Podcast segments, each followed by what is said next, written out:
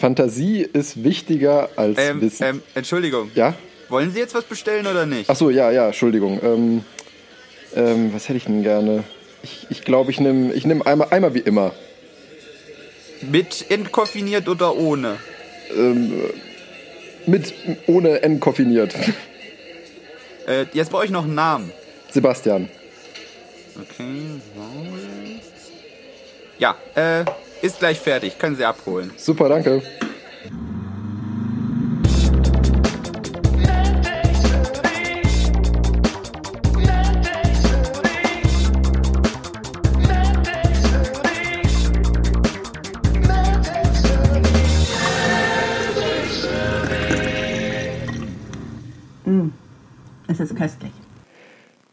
Und damit herzlich willkommen zu einer neuen Folge MedTech Smoothie, Folge Nummer 6, mir zugeschaltet aus dem wunderschönen, meist verregneten Aachen, mein Kollege Benedikt Stanitzek. Servus. Hallo. Äh, ja, schön dich zu hören. Und mit mir im Phantasialand der gemixten Köstlichkeiten, der Dr. Äh, Sebastian Deutsch. Hallöchen. Und wie geht's, wie steht's? Noch gesund oder hat dich schon das Virus dahin gerafft? Nein, nein. Hier gibt's auch in Aachen gibt's aber auch noch äh, entgegen aller Bedenken keine Anzeichen von. Nee, äh, tatsächlich geht's mir eigentlich ganz gut heute. Ähm, da es die letzten Tage ganz schön geregnet hat, ist das mit der Allergie auch nicht mehr so schlimm. Also, äh, Also heute mal ohne Schniefen und Geschnaufen. das kann ich nicht versprechen. Aber ich bemühe mich. Ja, Was gut. geht in München so im äh, Coronavirus-Hotspot? Ja, Coronavirus-Hotspot. Ähm, Da kommt man nicht drum. Die, die Sau müssen wir jetzt auch wieder hier durch die Sendung tragen. ja, ja, das stimmt. Ähm, ja, also wie gesagt, ich kriege in meinem Alltag immer noch säglich wenig davon mit. Ähm, was mich ehrlich gesagt allerdings auch nicht stört. Ähm, Was? das, das Kind hat mittlerweile ja auch einen offiziellen Namen namens Covid-19 für Coronavirus äh, Disease 19, was ich irgendwie ziemlich fantasielos finde, wenn man es irgendwie mit SARS oder sowas vergleicht. Da haben sich die Leute noch Mühe gegeben damals. Ja, das habe ich mir auch gedacht. Äh, Da habe ich mir auch schon gedacht, so ähm, Ja. jetzt irgendwann geisterte auch mal durch die Medien irgendwie irgendwas mit äh, tatsächlich so eine SARS-Anlehnung. ja, ja, irgendwie, irgendwie äh, Co Corona SARS 2 oder irgendwie sowas ganz komisches. Ja, auch irgendwas total affiges, wo man sich denkt, äh, ist das alles? Na. Ähm, Naja, ich du hattest ja gesagt das letzte Mal, dass wir wahrscheinlich jetzt bei der nächsten Sendung, also bei der Sendung, äh, den Peak erreicht haben. Ist das so? Ja, also es, es, ich habe heute, heute Morgen oder gestern oder so, war tatsächlich in den Nachrichten die Meldung, dass erstmals die ähm, Neuansteckungszahl von Tag zu Tag sozusagen in China zurückgegangen ist. Also, Ich hatte, echt, ich hatte jetzt eigentlich gehört, dass die angestiegen ist, aber das lag wohl an der Zählweise, weil sie jetzt anscheinend Ja, nicht mehr positive Tests nehmen, sondern nur, wenn ein Arzt laut schreit, hier hat einer was. ich weiß es nicht genau. Ähm, insgesamt sind wir ja mittlerweile bei irgendwie 51, 52.000 Erkrankten, davon mal wieder die Mehrzahl in, äh, in China. Und wir haben jetzt den ersten Toten in Europa. Haben, Was den, de, den alten, kranken Chinesen. Genau, den alten kranken Chinesen in Frankreich. Ja. Da habe ich mir auch gedacht, so, als ich ge- gehört habe, der war 80 Jahre alt, da dachte ich mir so, ja, gib dem halt mal einen normalen Influenza-Virus, da wäre er wahrscheinlich auch abgenibbelt. Aber ich meine, das ist jetzt gemutmaßt und ähm, ich will mich nicht drüber aufregen. Reden. Heute der politisch inkorrekte Podcast. ja, genau. Nee, ähm, Themenwechsel. Coronavirus habe ich genug. Was? Es geht einem nur minimal auf den Wecker. ja, genau. Was hattest du sonst noch? Sonst war meine Zeit jetzt relativ unspektakulär. Ich habe mir einen 3D-Drucker zugelegt. Das kann man Ach du erwähnen. Ja, ich habe schon allen möglichen Scheiß gedruckt. Ähm, nichts Nützliches. Man kann auch was Sinnvolles mit einem 3D-Drucker drucken. Mit Sicherheit, nur ich nicht. Ja, doch, wir haben ja auch äh, genug davon am Institut rumstehen und da wird ja dann auch äh, allerhand Adaptergedängel mitgedruckt. Also man kann damit auch nützliche Dinge machen. ja, ja, nur ich, wie gesagt, nicht. Besser haben und nicht brauchen als brauchen und nicht haben. So schaut's aus. Nö. Und läuft er oder läuft er nicht? Ja, also mit, äh, mit PLA läuft er tatsächlich gut. Ähm, ich habe jetzt erste Versuche mit ABS gemacht und das funktioniert noch nicht so richtig, aber da bin ich noch am Tüfteln. Ja, ABS ist ja immer ein bisschen schwierig. Ja, das ist, also mit das ist die Zicke unter den Filamenten, zumindest bei einem offenen Drucker, sagen wir mal. Glaub mir, Polycarbonat äh, ist nochmal eine Stufe heftiger. Das zieht sich, wenn es abkühlt, nochmal ein Stückchen stärker zu, zusammen, ist dann aber auch wieder ein bisschen fester. Also ja, man muss da ein bisschen rumbasteln. Also bei uns hat es immer geholfen, Heatbed-Temperatur über das, was davor eingestellt ist, ein bisschen hochdrehen, so bei 110 oder 120 Grad halten. Und dann äh, hat das ein bisschen besser funktioniert, dass sich das nicht immer die ersten Reihen so ablösen. Ich werde es auf jeden Fall mal ausprobieren ist. und dir berichten, wie meine Erfolge waren. Ja, nachher brennt der noch die Bude ab. Genau, ich, ich sagte meiner Versicherung, das ist alles die Schuld vom Herrn Standezek. Oh mein Gott. Ich bin da kein äh, Experte für. Das ist nur mein Laien. schon. Der hat das studiert. Der hat das studiert. Ah, wirklich. Ähm, ja, äh, ich hatte auch äh, ein bisschen Spaß wieder. Äh, bin, war, man muss ja mal einkaufen gehen, so in der, in der Regel. Äh, und da ist mir wieder über den Weg gelaufen, ich glaube, ich hatte das auch vertwittert. Äh, da stand ich an der Kasse und äh, ich bin Kreissparkassenkunde. Äh, und nur auch aus dem Grund, weil ich das Konto schon seit ewig und drei Tagen habe und es ist immer noch kostenlos, ich eine kostenlose Kreditkarte habe und damit eine Auslandskrankenversicherung und das alles für okay. quasi 0 Euro. Ich habe jetzt extra von, von, der Sparkasse gewechselt, weil das bei mir nämlich jetzt mit, ähm, dem, mit der Vollendung des 25. Lebensjahres nicht mehr umsonst war. Keine Ahnung. Also ich Aber ganz leise. Ich, ja, nee, ja. Nachher wollen sie auch noch Geld von mir haben. Aber bis jetzt ist es kostenlos, deshalb habe ich nie einen Grund gesehen, da zu wechseln. Äh, allerdings ist das so mit diesem tollen NFC bezahlen, wo ich gedacht habe, so ja, wir machen mal wieder einen Schritt nach vorne. Äh, die Kreissparkasse ist, was das angeht, ein bisschen zögerlich. Das mhm. funktioniert immer mal ein paar Monate, dann funktioniert es mal wieder einen Monat nicht, dann funktioniert es mal einen Monat, wenn man dann anruft und sagt, was ist bei euch los, dann kommen mal so tolle Aussagen wie, ähm, ja, da gibt's ja auch viele Sicherheitsbedenken, das muss ja auch alles laufen. Komisch, bei den anderen funktioniert's, nur bei der Kreissparkasse nicht. Ist ähnlich wie bei Apple Pay. Das haben sie jetzt naja. auch nach langem Hin und Her endlich. Ein Jahr später als alle anderen. Boah. Ja, tolle Bank. Aber ja, die Leistungen sind wirklich gut, von daher bin ich da. Aber ja, NFC. Ich stand an der Kasse und es war anscheinend mal wieder äh, ein Monat, in dem das nicht funktioniert. Und ich stand da, wollte mit, dem NF mit der NFC-Bezahlfunktion bezahlen. Ging nicht. Die Kassiererin guckt, äh, darf ich mal? Ich gebe ihr die Karte, sie nimmt die Karte, haucht einmal gegen, tut da ein bisschen Putzmittel drauf und putzt die Karte ab. Und ich gucke sie ein bisschen verständnislos irgendwie an, weil ich in dem Moment so perplex, perplex war. Sie gibt mir wieder und sagt, versuchen Sie nochmal. und ich war wirklich schockiert und dachte mir, okay, NFC gleich Magie oder also was ist das eigentlich? Und dann habe ich mir mal drüber, habe ich mal drüber nachgedacht. Eigentlich ist das ja so. In der Schule lernt man das ja auch nicht oder so. Wo, wo wird einem das mal beigebracht, was das ist anstatt Magie? Ähm, ich weiß nicht, hast du eine Vorstellung, wie das so aussieht in, in der Karte, dass dieses NFC funktioniert oder wie das funktioniert? Ja, das ist ja im angekommen? Das ist ja im Prinzip, also es ist ja, äh, ich weiß nicht mehr genau, was die Abkürzung irgendwie Near Field Communication oder so. Richtig, exakt und, genau das heißt es. Und das funktioniert ja letztendlich einfach über eine sozusagen sehr dünne, aber großflächige Antenne, sage ich mal, sozusagen, oder? Die dann letztendlich für die Datenübertragung zuständig ist. Naja, die, ja gut, die Antenne ist eher, also ja, ich, ich, also genau, quer durch die Karte sind so Schleifen, aber das sind weniger die äh, Antennen als die Spulen für die Energieversorgung.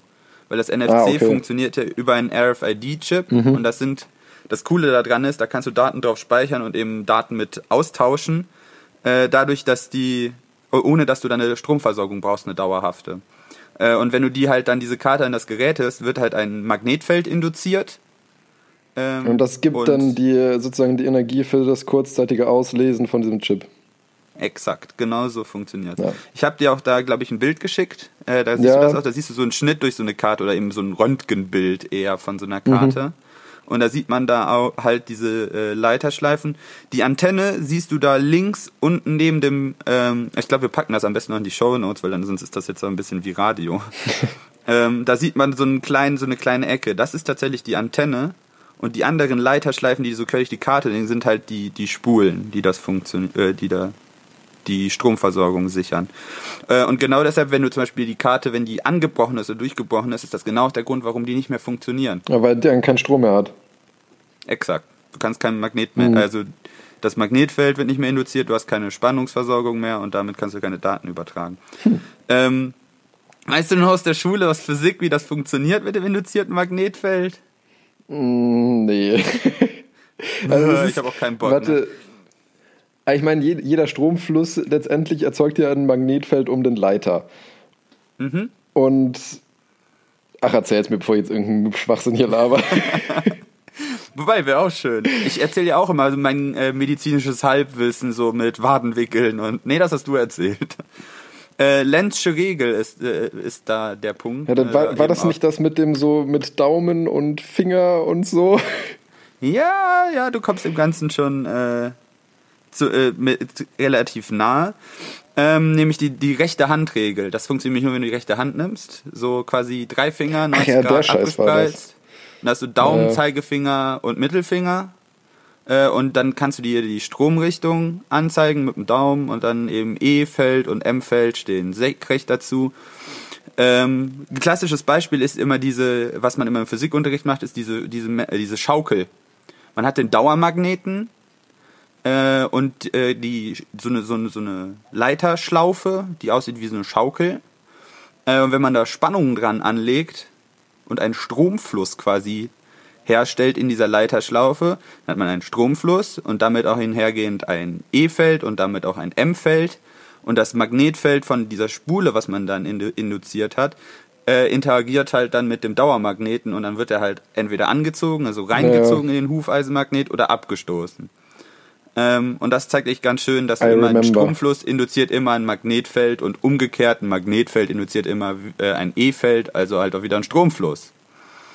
Dann werden da die Elektronen quasi geschubst. Und nichts anderes passiert da drin. Dann ist halt ein bisschen komplizierter, hast du nicht einfach nur eine Spannung, sondern ein, ein moduliertes Signal, weil du willst ja die Daten auch irgendwie auslesen. Mhm. Und nicht nur einen Puls, weil du brauchst halt immer ein veränderliches Magnetfeld, um äh, eine Spannung zu erzeugen. Also du kannst nicht einfach, wenn du einmal alles anlegst, dann sieht man das bei der Schleife, dann kriegt man einen so einen Flop, so einen Puls und dann ist es wieder gut. Das heißt, du müsstest das ganz schnell immer pulsen, immer wechseln, damit da eine gleichbleibende Bewegung in irgendwelche Richtungen an, hinkommen.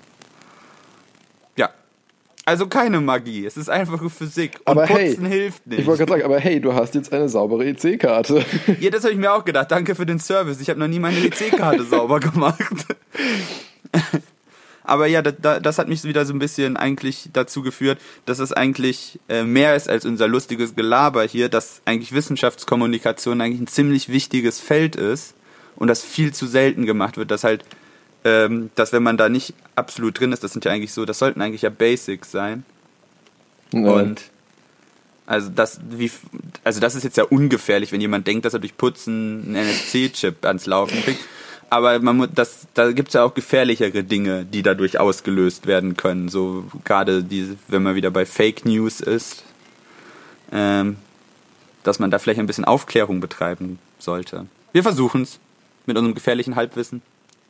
So schaut's aus.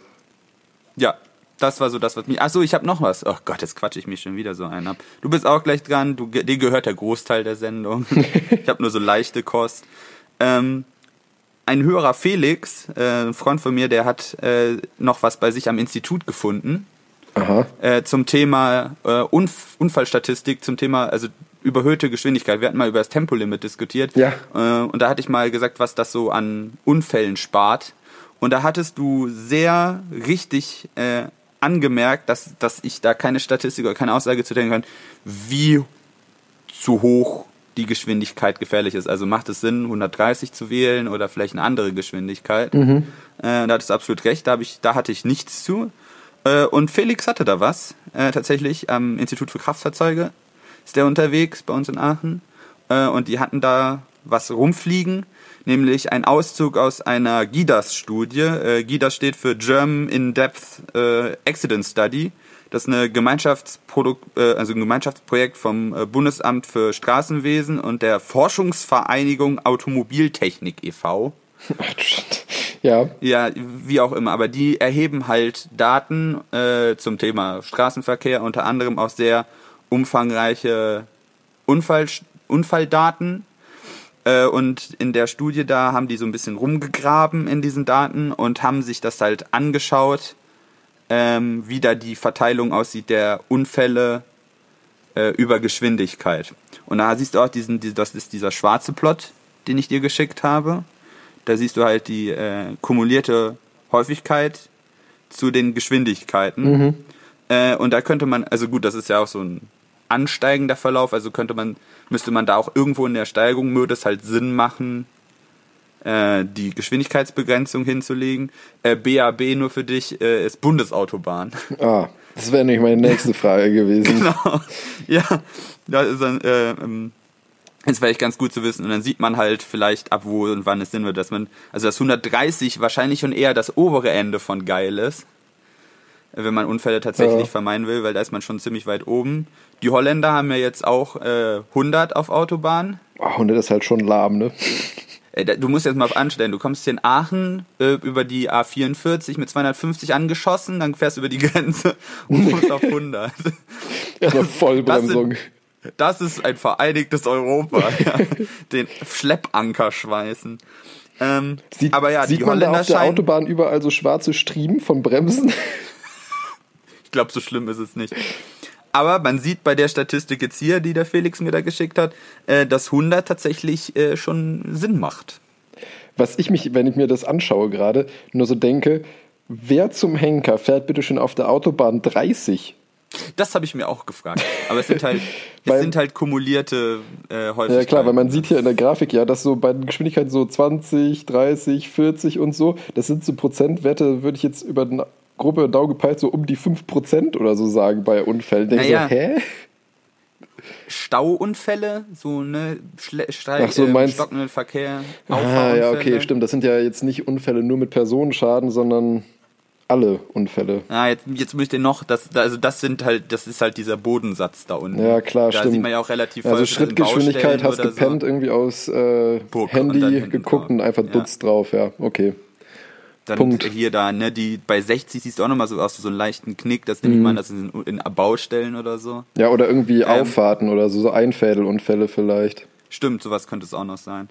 Ähm, jetzt noch ein kleiner Haken an der, an der Studie, äh, da hat mich Felix auch direkt aufmerksam gemacht. Äh, die Datengrundlage ist nicht so wirklich dick. Nämlich? 130 Unfälle. Ja, okay, das ist wirklich eigentlich nicht repräsentativ, glaube ich. Und sehr lokal verteilt, nämlich äh, auf so ein Autobahnstück bei Dresden und eins bei Hannover. Nee. Ja, also. Dann ist 130 ja vielleicht doch gar nicht so schlecht. da, Wasser auf den Mühlen der Werteunion. genau. Ach Gott, noch so ein Thema. Äh, aber ja, das wollte ich äh, nur dann auch mal anmerken, weil er mir das geschickt hatte. Und dann habe ich, hab ich ihn gefragt, ob ich da das hier auch mal noch vertonen wird, die, dann, dann ist dir die Frage auch noch abgenommen worden, weil ich da ja auch keine schlüssige Antwort drauf hatte. Hast du jetzt so ein, zumindest ein bisschen was? Ja, vielen Dank auf jeden Fall für den Nachtrag. Gut, ähm, was für Themen haben wir heute? Was hast du mitgebracht? Erzähl mal. Ähm, ich habe mitgebracht, nämlich äh, ein, ein Thema, ich habe es mal genannt, Schwellenkörper unter Druck. Äh, das ist auch quasi eine Response auf deine Frage vom letzten Mal zu den mhm. Schienen, zu den Bahnschwellen. Bei Schwellenkörper äh, unter Druck, da muss ich als Urologe direkt an was anderes denken. As intended. ja, okay. Äh, und äh, ich habe mir deine äh, Shiner-Pots mal genauer angeschaut. Oh, da bin ich ja auch sehr gespannt, was da rausgekommen ist. Äh, und zum Schluss habe ich vielleicht noch was, wenn wir noch Zeit haben, habe ich noch so ein, äh, ein, ein, ein kleine Geschichte, ein Anekdötchen, ein technisches Anekdötchen. Ein Anekdötchen. Ja, genau. Äh, und ich habe es genannt Far, Far Away. Aber es ist kein Muss. Mhm. Dann schauen wir mal. Ja, ähm, was habe ich heute ja, da? Du, du, ja, was? Du, du, der große Punkt vom letzten Mal. Genau, also in der letzten Folge haben wir ja schon geteasert. Ähm, direkt jetzt zu Anfang würde ich sagen, kommt erstmal die Frage, was bist du? Äh, dazu gleich dann mehr. Und mein zweites ähm, Thema ist, beziehungsweise habe ich den schönen Titel gegeben, elektrische Bleiente. Da bin ich, ähm, also das fand ich auch sehr, einerseits irgendwie lustig, andererseits auch tragisch, muss man eigentlich sagen. Aber ähm, ja, so schaut's aus. Das ist ein tragisches Thema. Ich finde, es hört sich ziemlich cool an. Elektrische Blei. da bin ich echt gespannt. Finde ich einen tollen Thema. Finde ich einen tollen Titel fürs Thema. Ja. Ähm, ich würde sagen, dann starte ich direkt erstmal mit, äh, mit der angekündigten Frage: Was bist du? Ja, stürz uns gleich mal in die Existenzkrise. Genau, direkt erstmal in die Existenzkrise.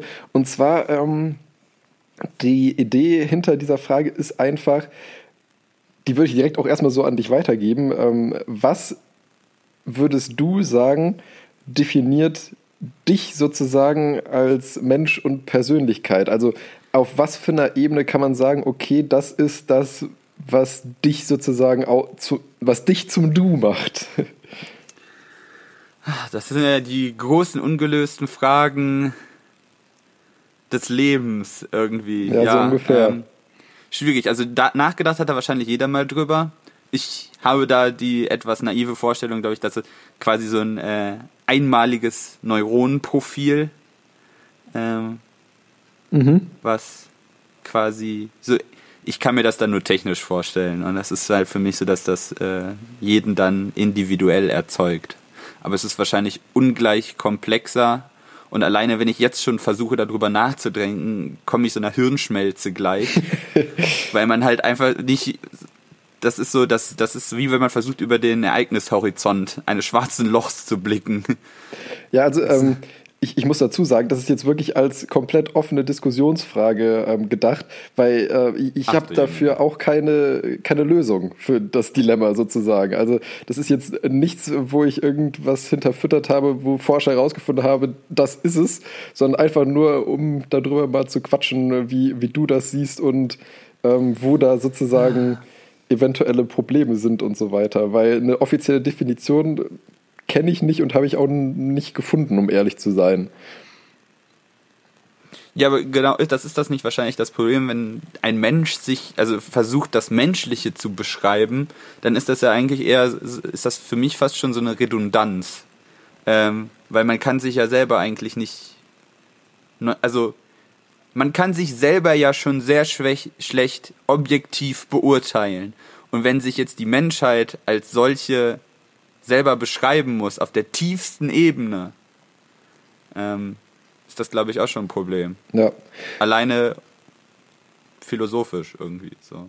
Ja, genau. Also das ist halt wirklich ein, äh, sag ich mal, philosophisch, ethisch, medizinisches Thema, weil ähm, die ist halt wirklich die Frage, ne? Weil ich meine, wenn du, wenn du so nur die DNA nimmst, das ist letztendlich ja einfach nur ein Haufen Moleküle, der aber isoliert, sage ich mal, ja keinen Menschen macht. Ah, aber interessant. Das ist ja, da, da habe ich gar nicht drüber nachgedacht.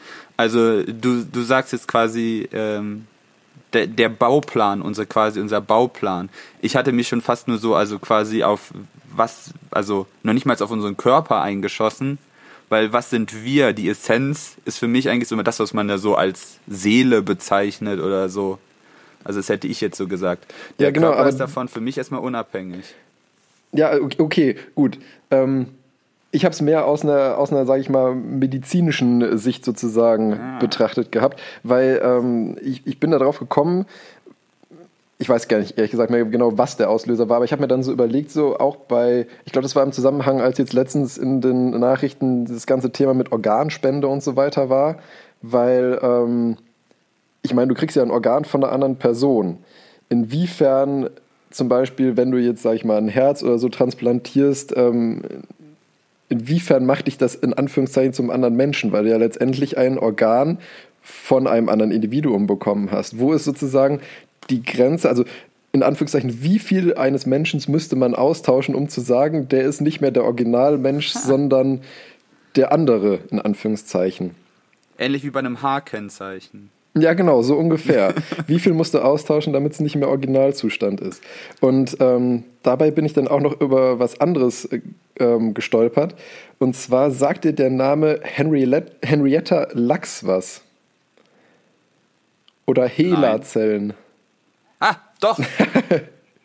HeLa-Zellen habe ich schon mal gehört. Genau, und zwar, ähm, das ist halt auch wieder so ein bisschen, also auf einer an, ganz anderen Ebene, sage ich mal. Und zwar ähm, Henrietta Lachs war, war eine diese Krebspatientin. Genau, war eine Krebspatientin, die am 4. Oktober 1951 im Alter von 31 Jahren an einem äh, Gebärmutterhalskrebs gestorben ist. Und ähm, die hatte sich damals äh, schon, was damals jetzt nicht zwingend üblich war, aber bereit erklärt, sozusagen eine Gewebeprobe von diesem ähm, Tumor konservieren zu lassen. Und da haben dann Forscher schnell herausgefunden, dass das ziemlich äh, spezielle Zellen sind, weil die waren so weit mutiert, dass die im Prinzip unter Laborbedingungen nicht oder sehr viel später erst gestorben sind. Weil damals war es nämlich problematisch, ähm, humane Zellen im Labor anzuzüchten, weil die meistens immer nur so 30 bis 50 Teilungen ungefähr überlebt haben, was für manche Versuchsansätze einfach zu wenig war. Und diese äh, Tumorzellen von dieser Henrietta Lux, deswegen dann auch HeLa-Zellen eben, ähm, als Abkürzung einfach für den Namen, waren mehr oder weniger unsterblich, beziehungsweise haben mehrere hundert äh, Zellteilungen überlebt, wodurch dann ganz andere Forschungsansätze möglich waren. Und ähm, der wurde, also diese HeLa-Zellen wurden in der Geschichte für diverse Sachen ähm, genutzt. Also zum Beispiel wurde mit denen der Polio-Impfstoff damals, also gegen Kinderlähmung, entwickelt, mit deren Hilfe unter anderem ähm, und wurde eben naheliegend, da es ja Tumorzellen sind, wurde auch viel in der ähm, Krebsforschung damit gearbeitet. Äh, Basiserkenntnisse zu AIDS wurden damit ähm, hat man damit rausgefunden und es wurde auch viel bezüglich äh, Strahlenschäden und Toxinen an Zellen geforscht mit Hilfe von diesen Zellen und man geht aktuell ähm, davon aus, dass schätzungsweise äh, ungefähr 50 Tonnen HeLa-Zellen bis zum heutigen Zeitpunkt vervielfältigt wurden und es sind, halte ich fest, etwa 11.000 Patente angemeldet, die auf ähm, Forschungsergebnissen basierend auf HeLa-Zellen sind. Krass. Und also der Weg zur Unsterblichkeit. Genau, das ist sozusagen halt auch die Sache. Ich meine, letztendlich sind es nur Tumorzellen. Da kann man dann ja auch schon fast wieder die Frage stellen, okay, das, dieser Tumor ist ja schon so weit entartet, dass man eigentlich da auch schon nicht mehr sagen kann, das war sozusagen Henrietta Lacks oder gehörte zu ihr. Oder ist das sozusagen das ewige Vermächtnis dieser Person? Ist sie damit sozusagen in Anführungszeichen unsterblich geworden? Das, das hat mich jetzt tatsächlich auch nochmal zum Nachdenken, weil bis quasi bevor du das jetzt erzählt hast, war ich eigentlich, äh, tatsächlich wollte ich auch dann noch einwerfen, so dass quasi Körper, so Organe oder so, also, ähm, auch wieder ein sehr technischer Ansatz. Das ist halt nach dem Motto, äh, warum nicht auf den Schrottplatz gehen und ein Ersatzteil holen? Äh, das definiert uns ja nicht. Also könntest du quasi alles austauschen, wenn solange du das Bewusstsein quasi transformieren kannst und ja. irgendwo anders einbauen kannst. Ähm, aber das ist natürlich jetzt eine vollkommen neue Sichtweise, ähm, ja. ja. Oder auch wenn man jetzt, sage ich mal, das ist zwar absolut noch Zukunftsmusik logischerweise, aber auch wenn man an so äh, theoretische Experimente denkt, wie von wegen, okay, äh, Person ist äh, querschnittsgelähmt vom Hals an abwärts, wenn es möglich wäre, das Hirn zu transplantieren in einen funktionierenden Körper, sage ich mal in Anführungszeichen, ist diese Person, also wenn ich das jetzt machen würde, in mein Hirn in einen anderen Körper setzen würde, wäre das dann immer noch ich, weil letztendlich ja das Gehirn unsere Persönlichkeit mehr oder weniger ausmacht. Aber man muss ja sagen, wenn man es in Anführungszeichen prozentual sieht, wären ja wesentlich mehr Prozente nicht mehr mein ursprüngliches Ich, sondern letztendlich eigentlich nur noch der, der Arbeitsprozessor sozusagen. Gut, das wäre jetzt dann auch schon wieder eine Frage der Definition. Also wie definierst du die Persönlichkeit? Ja, eben. Du würdest ein ganzes Gehirn transportieren. Also mir würde es zum Beispiel schon reichen, wenn man nur, also äh, ich meine, ich hätte mal irgendwo vor geraumer Zeit den Film äh, Chappie, ich weiß nicht, kennst du den gesehen? Ah, der Titel sagt mir genau, was, aber ich... Da geht es nämlich auch genau so um so Fragestellungen, was bin ich? Da geht es halt um ein äh, Wissen, also, Techn also ein Ingenieur, der Robotertechnik mhm. betreibt und äh, äh, Roboter entwickelt. Das sind eigentlich nur so Arbeitsdrohnen, die ersetzen äh, Polizeikräfte, sind so Scouts quasi, um mhm. Menschenleben zu schützen, also die Polizisten zu schützen. Äh, und der sucht aber nach der äh, perfekten KI und entwickelt dann auch quasi so ein Programm, das sehr, also quasi sehr basic ist und sich selber quasi entwickelt. Und da spielt er auf so einen ausrangierten Scout halt drauf Äh, und dann sieht man halt so, wie der sich über den, über den Film entwickelt, weil so ganz am Anfang halt wie so ein Kleinkind muss noch alles lernen, wie er sich bewegt, wie er mhm. spricht, also kann gar nichts. Äh, und der interessante Dreh ist dann halt, dass, dass der von äh, bei, bei so Räubern, bei Verbrechern aufwächst äh, und dann halt auch von denen geprägt wird, aber auch halt von diesem Ingenieur. Äh, und es kommt was vollkommen Neues raus. Also der ist weder halt ein Verbrecher, noch ist, ist der halt so ein netter kleiner Junge, sondern er ist eine eigene Persönlichkeit und äh, arbeitet nach seiner eigenen Moral. Mhm. Äh, und zum Schluss im Showdown ist es dann halt so, dass dieser, dieser Ingenieur halt äh, tödlich verwundet wird.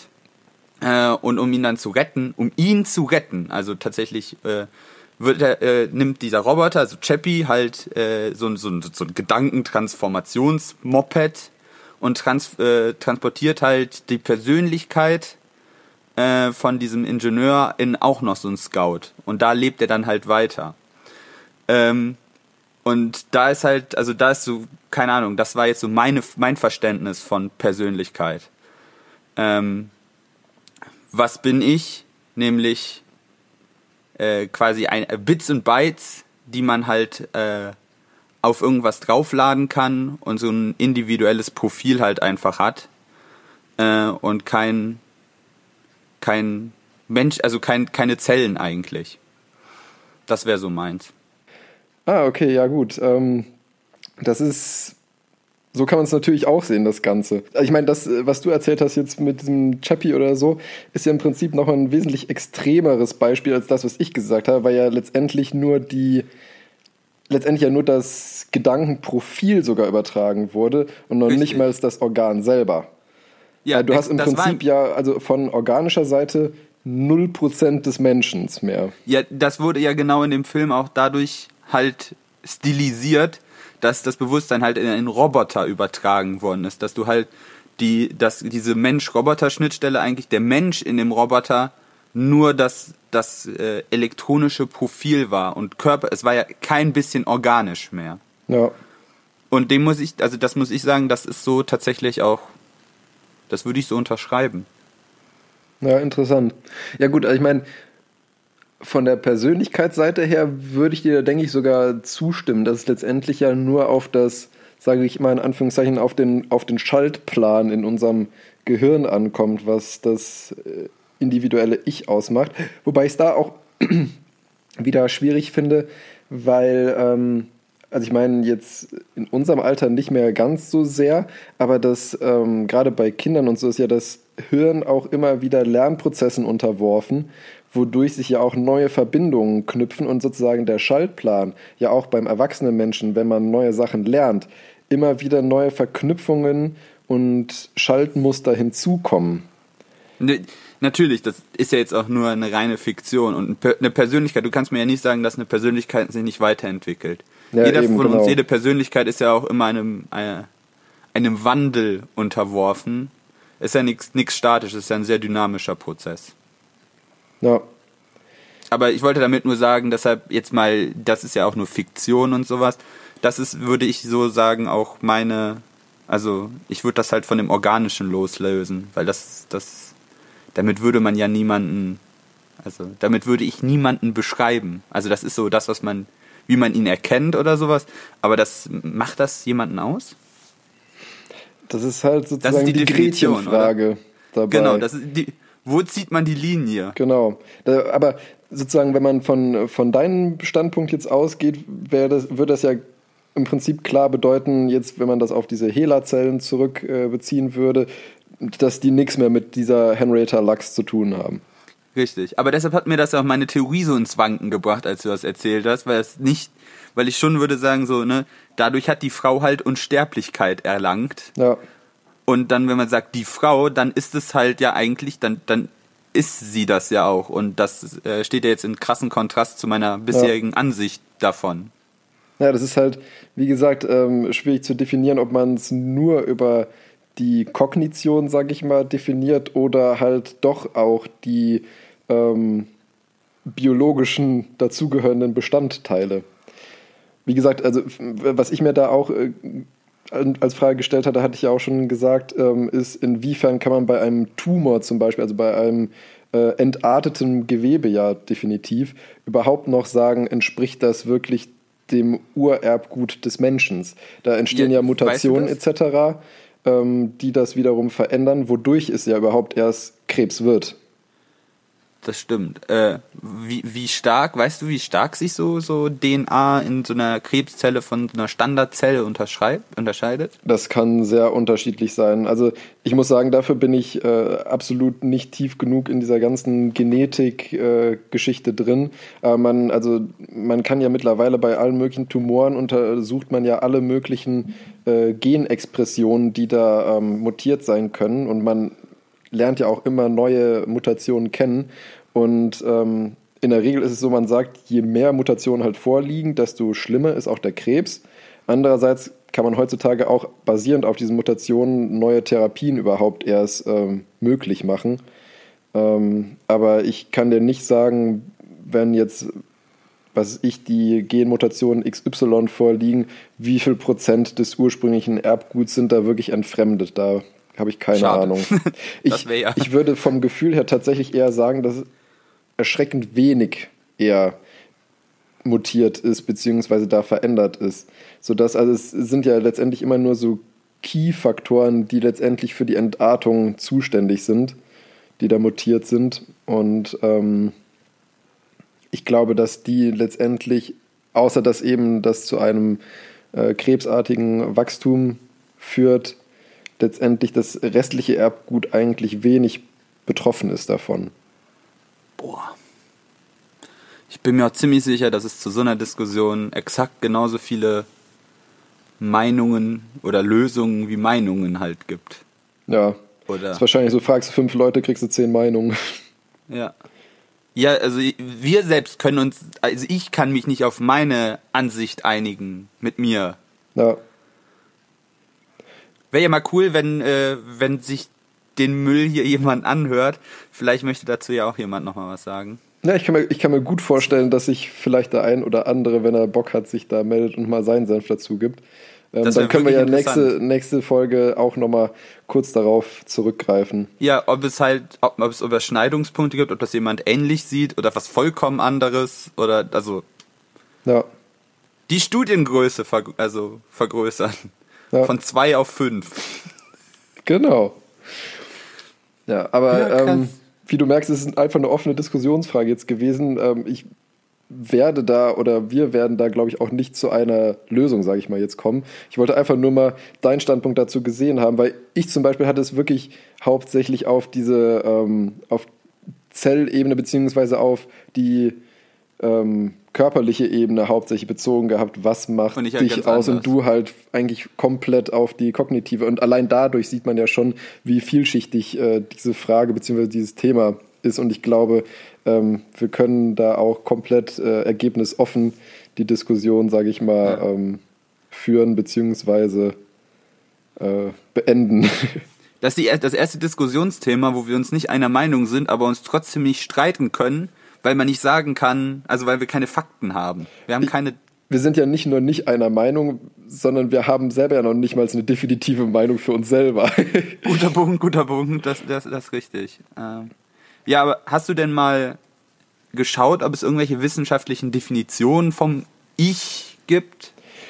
Bisher tatsächlich nicht, aber das kann ich ja Hat mal als, als Hausaufgabe sozusagen nehmen für das nächste Mal. Nee, ich habe tatsächlich eigentlich nicht wirklich nachgeforscht. Also ich meine, es gibt ist ja... vielleicht auch ganz gut, um so eine Diskussion erstmal neutral zu führen. Ja, also es gibt natürlich Definitionen für Hirntoddiagnostik und sowas, mhm. aber ähm, das ist halt, also das wäre ja nur Hirntod ist ja, also Hirntod ist ja für unsere Fragestellung eigentlich fast schon falsch finde ich, weil Hirntod bedeutet ja letztendlich, dass, dass du sozusagen, worum es um uns geht, einfach nicht mehr existiert.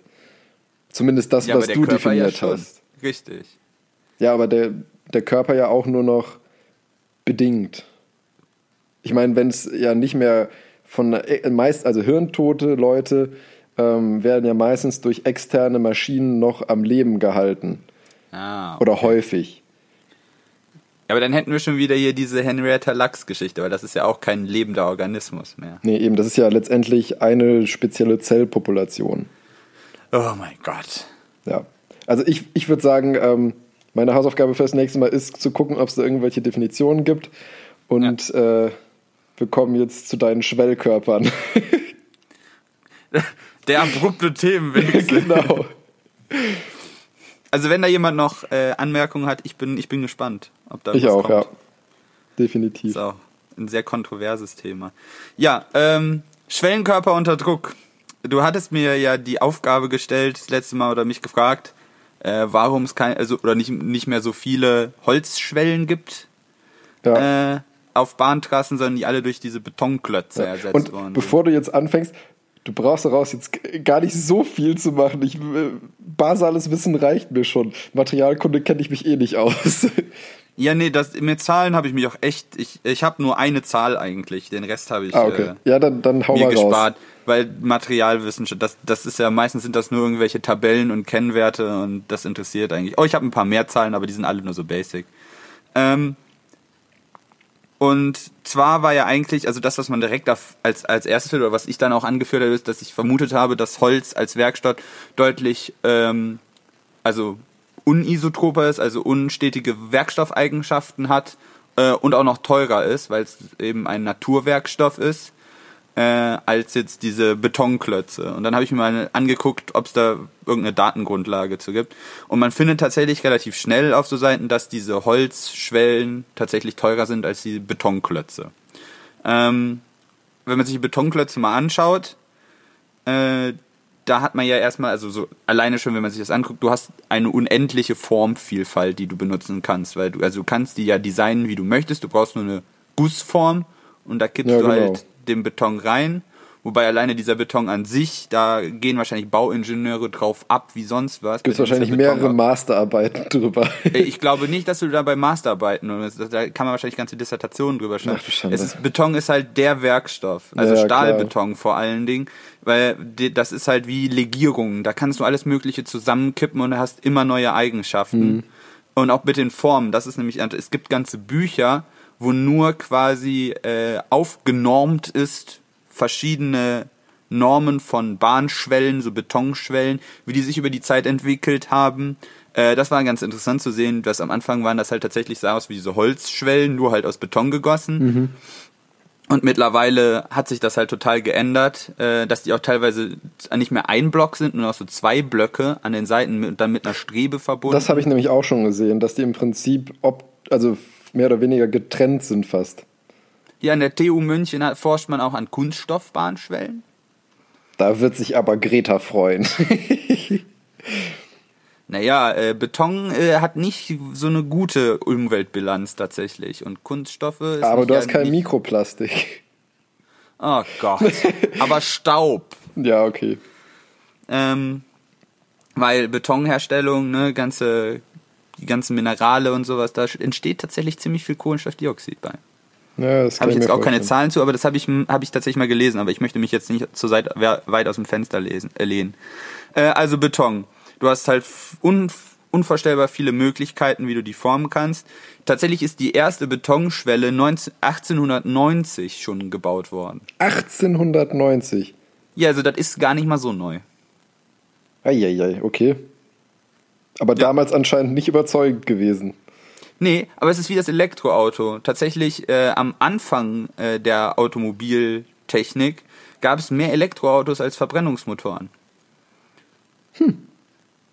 Weil das ja, die einfachere gut. Technik halt war. Äh, Verbrennungsmotoren sind schon sackkompliziert. Ähm, ein Stück wiegt ungefähr 300 Kilogramm. Und das ist auch gleichzeitig einer ihrer großen Nachteile. Die sind sackenschwer. Wie viel wiegt denn äh, eine, eine Holzbahnschwelle? Deutlich weniger. Also äh, das, da kommt mich wieder zu tragen. Es ist Holz. Es kommt darauf an, was für ein Holz du nimmst, ob das Kernholz ist. Na gut, aber ich, also ich denke mal, dass die ja wahrscheinlich für Bahnschwellen immer halbwegs versuchen, dasselbe Holz zu nehmen oder sehr ähnlich geartetes Holz. Naja, aber jetzt die Unterschied alleine in einem, in einem Baum, wenn du den anguckst, mit den Astlöchern und sowas, ja, die sind ja auch schon von der Dichte sehr unterschiedlich.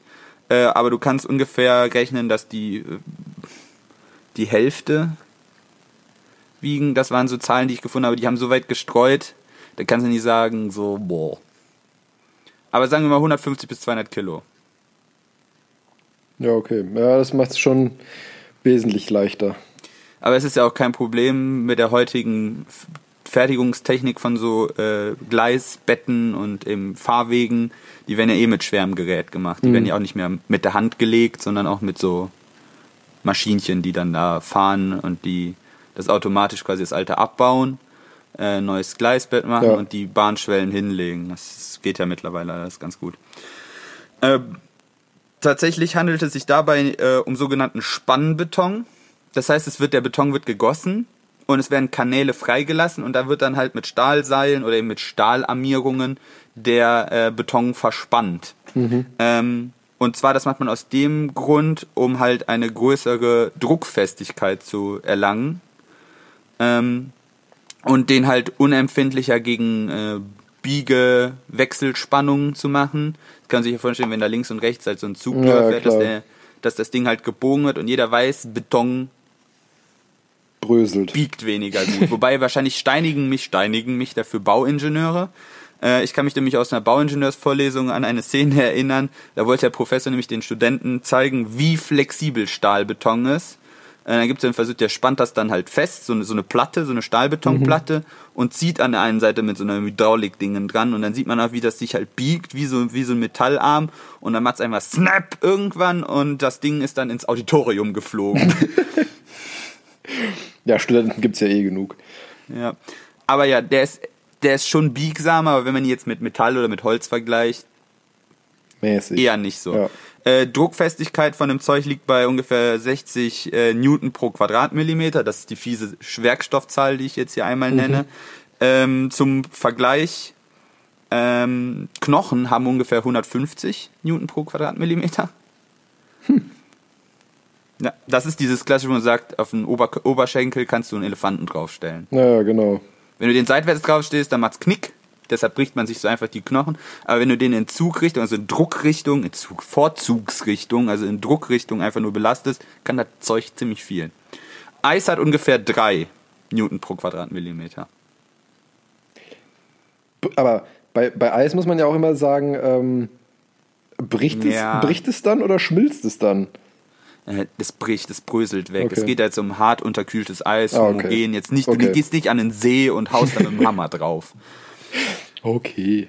Ja, also die Vorteile sind, es ist vor allen Dingen unein, äh, unempfindlich gegen Umwelteinflüsse.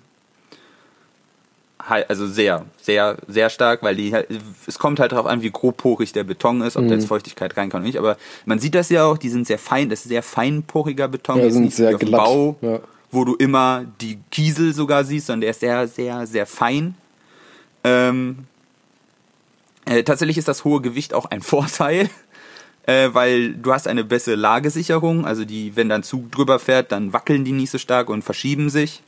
Weil die so schwer sind, bleiben die halt besser liegen.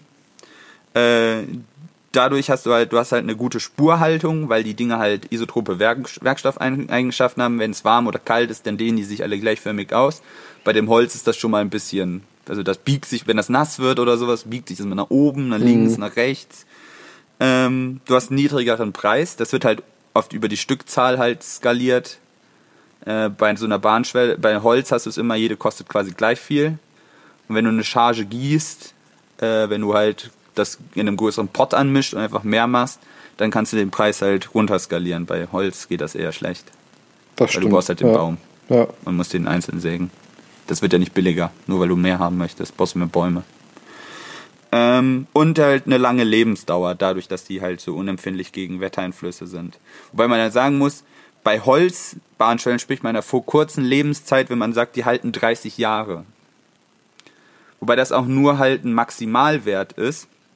Ähm, weil es kann halt schon mal sein, dass es Streckenabschnitte gibt, wo es feuchter ist und du mehr Pilzbefall hast oder sowas und dann musst du die halt schneller austauschen und das ist gleichzeitig deren größte Schwachstelle. Du musst sehr viel Geld für Service ausgeben, nämlich dass du irgendwelche Bahnmitarbeiter haben, die die äh, Strecken abgehen und halt gucken, ob da einzelne Schwellen ausgetauscht ja, das stimmt natürlich. Müssen. Muss wesentlich wartungsintensiver sein, ja. Weil die halt nicht alle gleich sind. Und bei den Chargen kannst, von dem Beton kannst du sagen, wenn die auch alle geprüft sind, du weißt, dass dieser Bahnabschnitt halt so lange hält.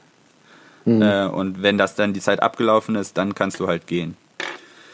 Ähm, Dann habe ich hier also noch eine vom Fraunhofer Institut ICT. Äh, habe ich noch eine Studie gefunden, da haben die sich halt tatsächlich mal die Kosten-Nutzen-Rechnung, also über Lifecycle angeguckt von äh, so verschiedenen, also von Beton und von äh, Holzschwellen. Äh, und da sieht man genau das. Ich weiß nicht, das Foto muss ich dir äh, noch, gesch äh, noch geschickt haben. Ähm, da sieht man halt die verschiedenen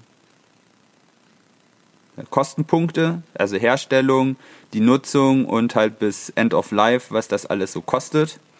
Äh, und da sieht man halt die großen Unterschiede, dass die Herstellung halt trotzdem ein bisschen teurer ist.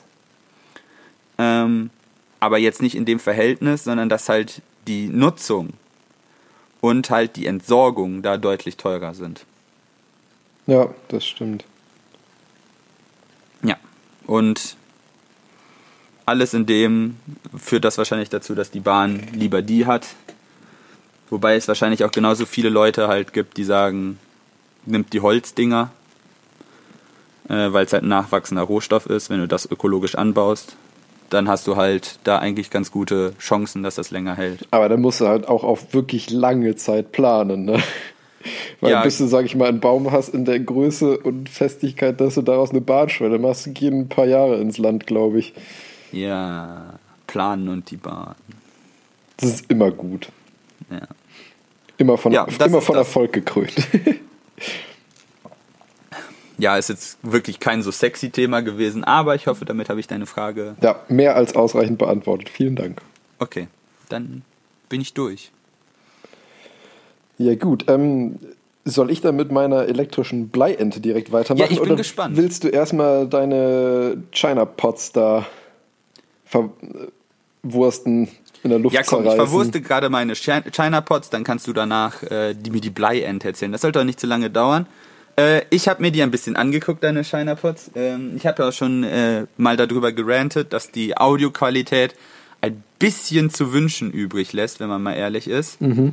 Ähm, ich habe die mal den kaputten, weil nur 50% ab Werk quasi funktioniert haben. habe ich den kaputten mal gedacht, so, ah, machst du den mal auf und schaust dir den an. Die gingen erschreckend einfach auf, also musst nur zwei Teile abklipsen so und die kannst du auch wieder drauf tun, das ist kein Problem. Und dann kannst du da reingucken da ist halt eine, äh, ich habe Fotos davon gemacht. Ich weiß nicht, die werde ich, vielleicht vertwitter ich die, vielleicht tun mir die Show Notes oder so. Könnt ihr euch die auch angucken. Da sieht man so eine Mini-Batteriezelle, die da drin ist. Die muss in jedem batteriebetrieben oder akkubetriebenen Dingen drin sein und so sieht sowas aus eine Pouchzelle, dann halt der Lautsprecher und ein Steuerungsboard. Ähm, das Steuerungsboard war bei dem kaputten halt kaputt. Es war nicht die Batteriezelle oder irgendwas anderes.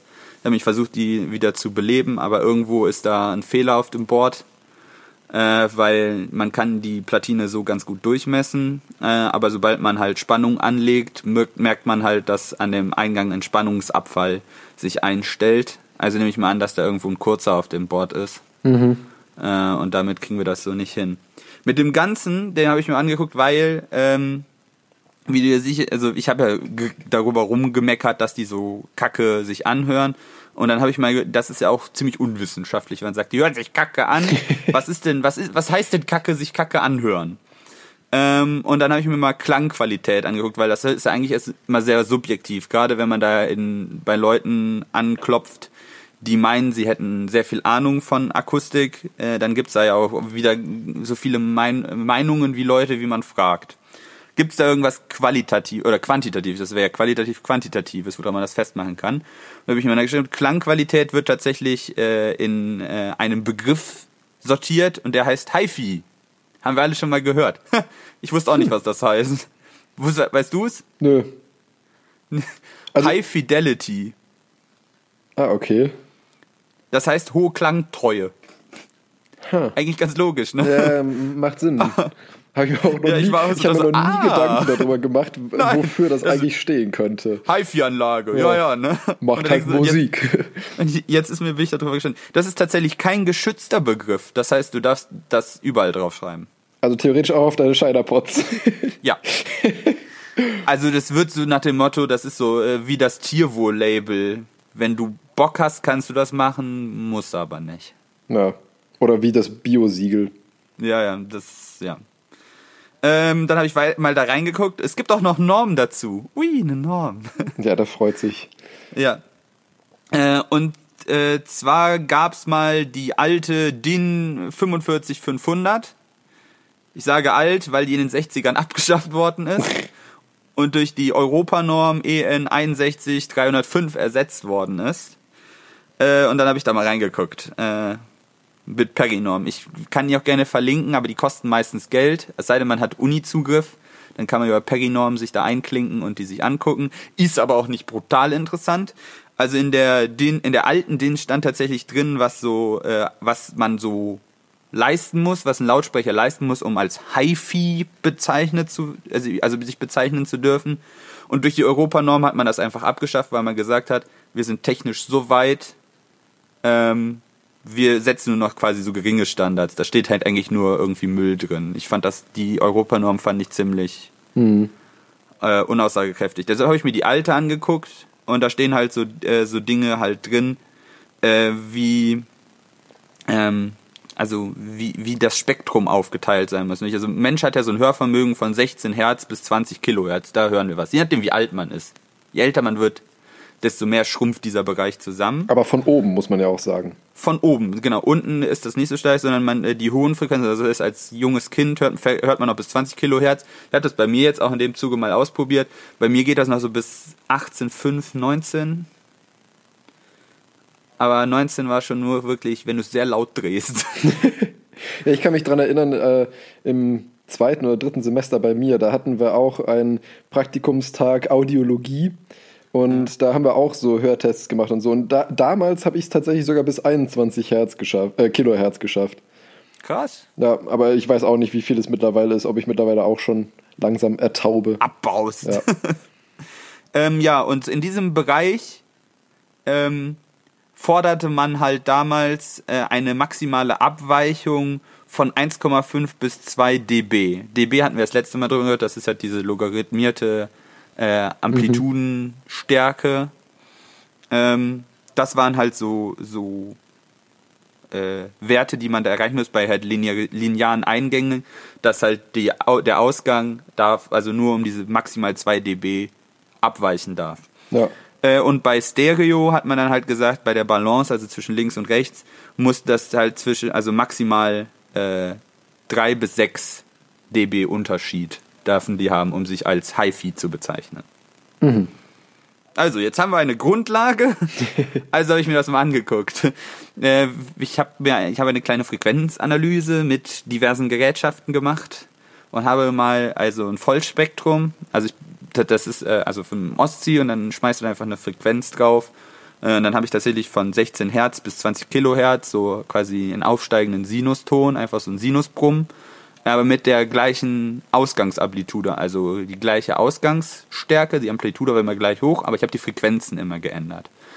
Äh, Und ich habe dir auch die Bilder geschickt. Genau, die, die, werde ich auch. die musst du mir jetzt nämlich mal erklären, weil die verstehe ich Ja. nicht so richtig.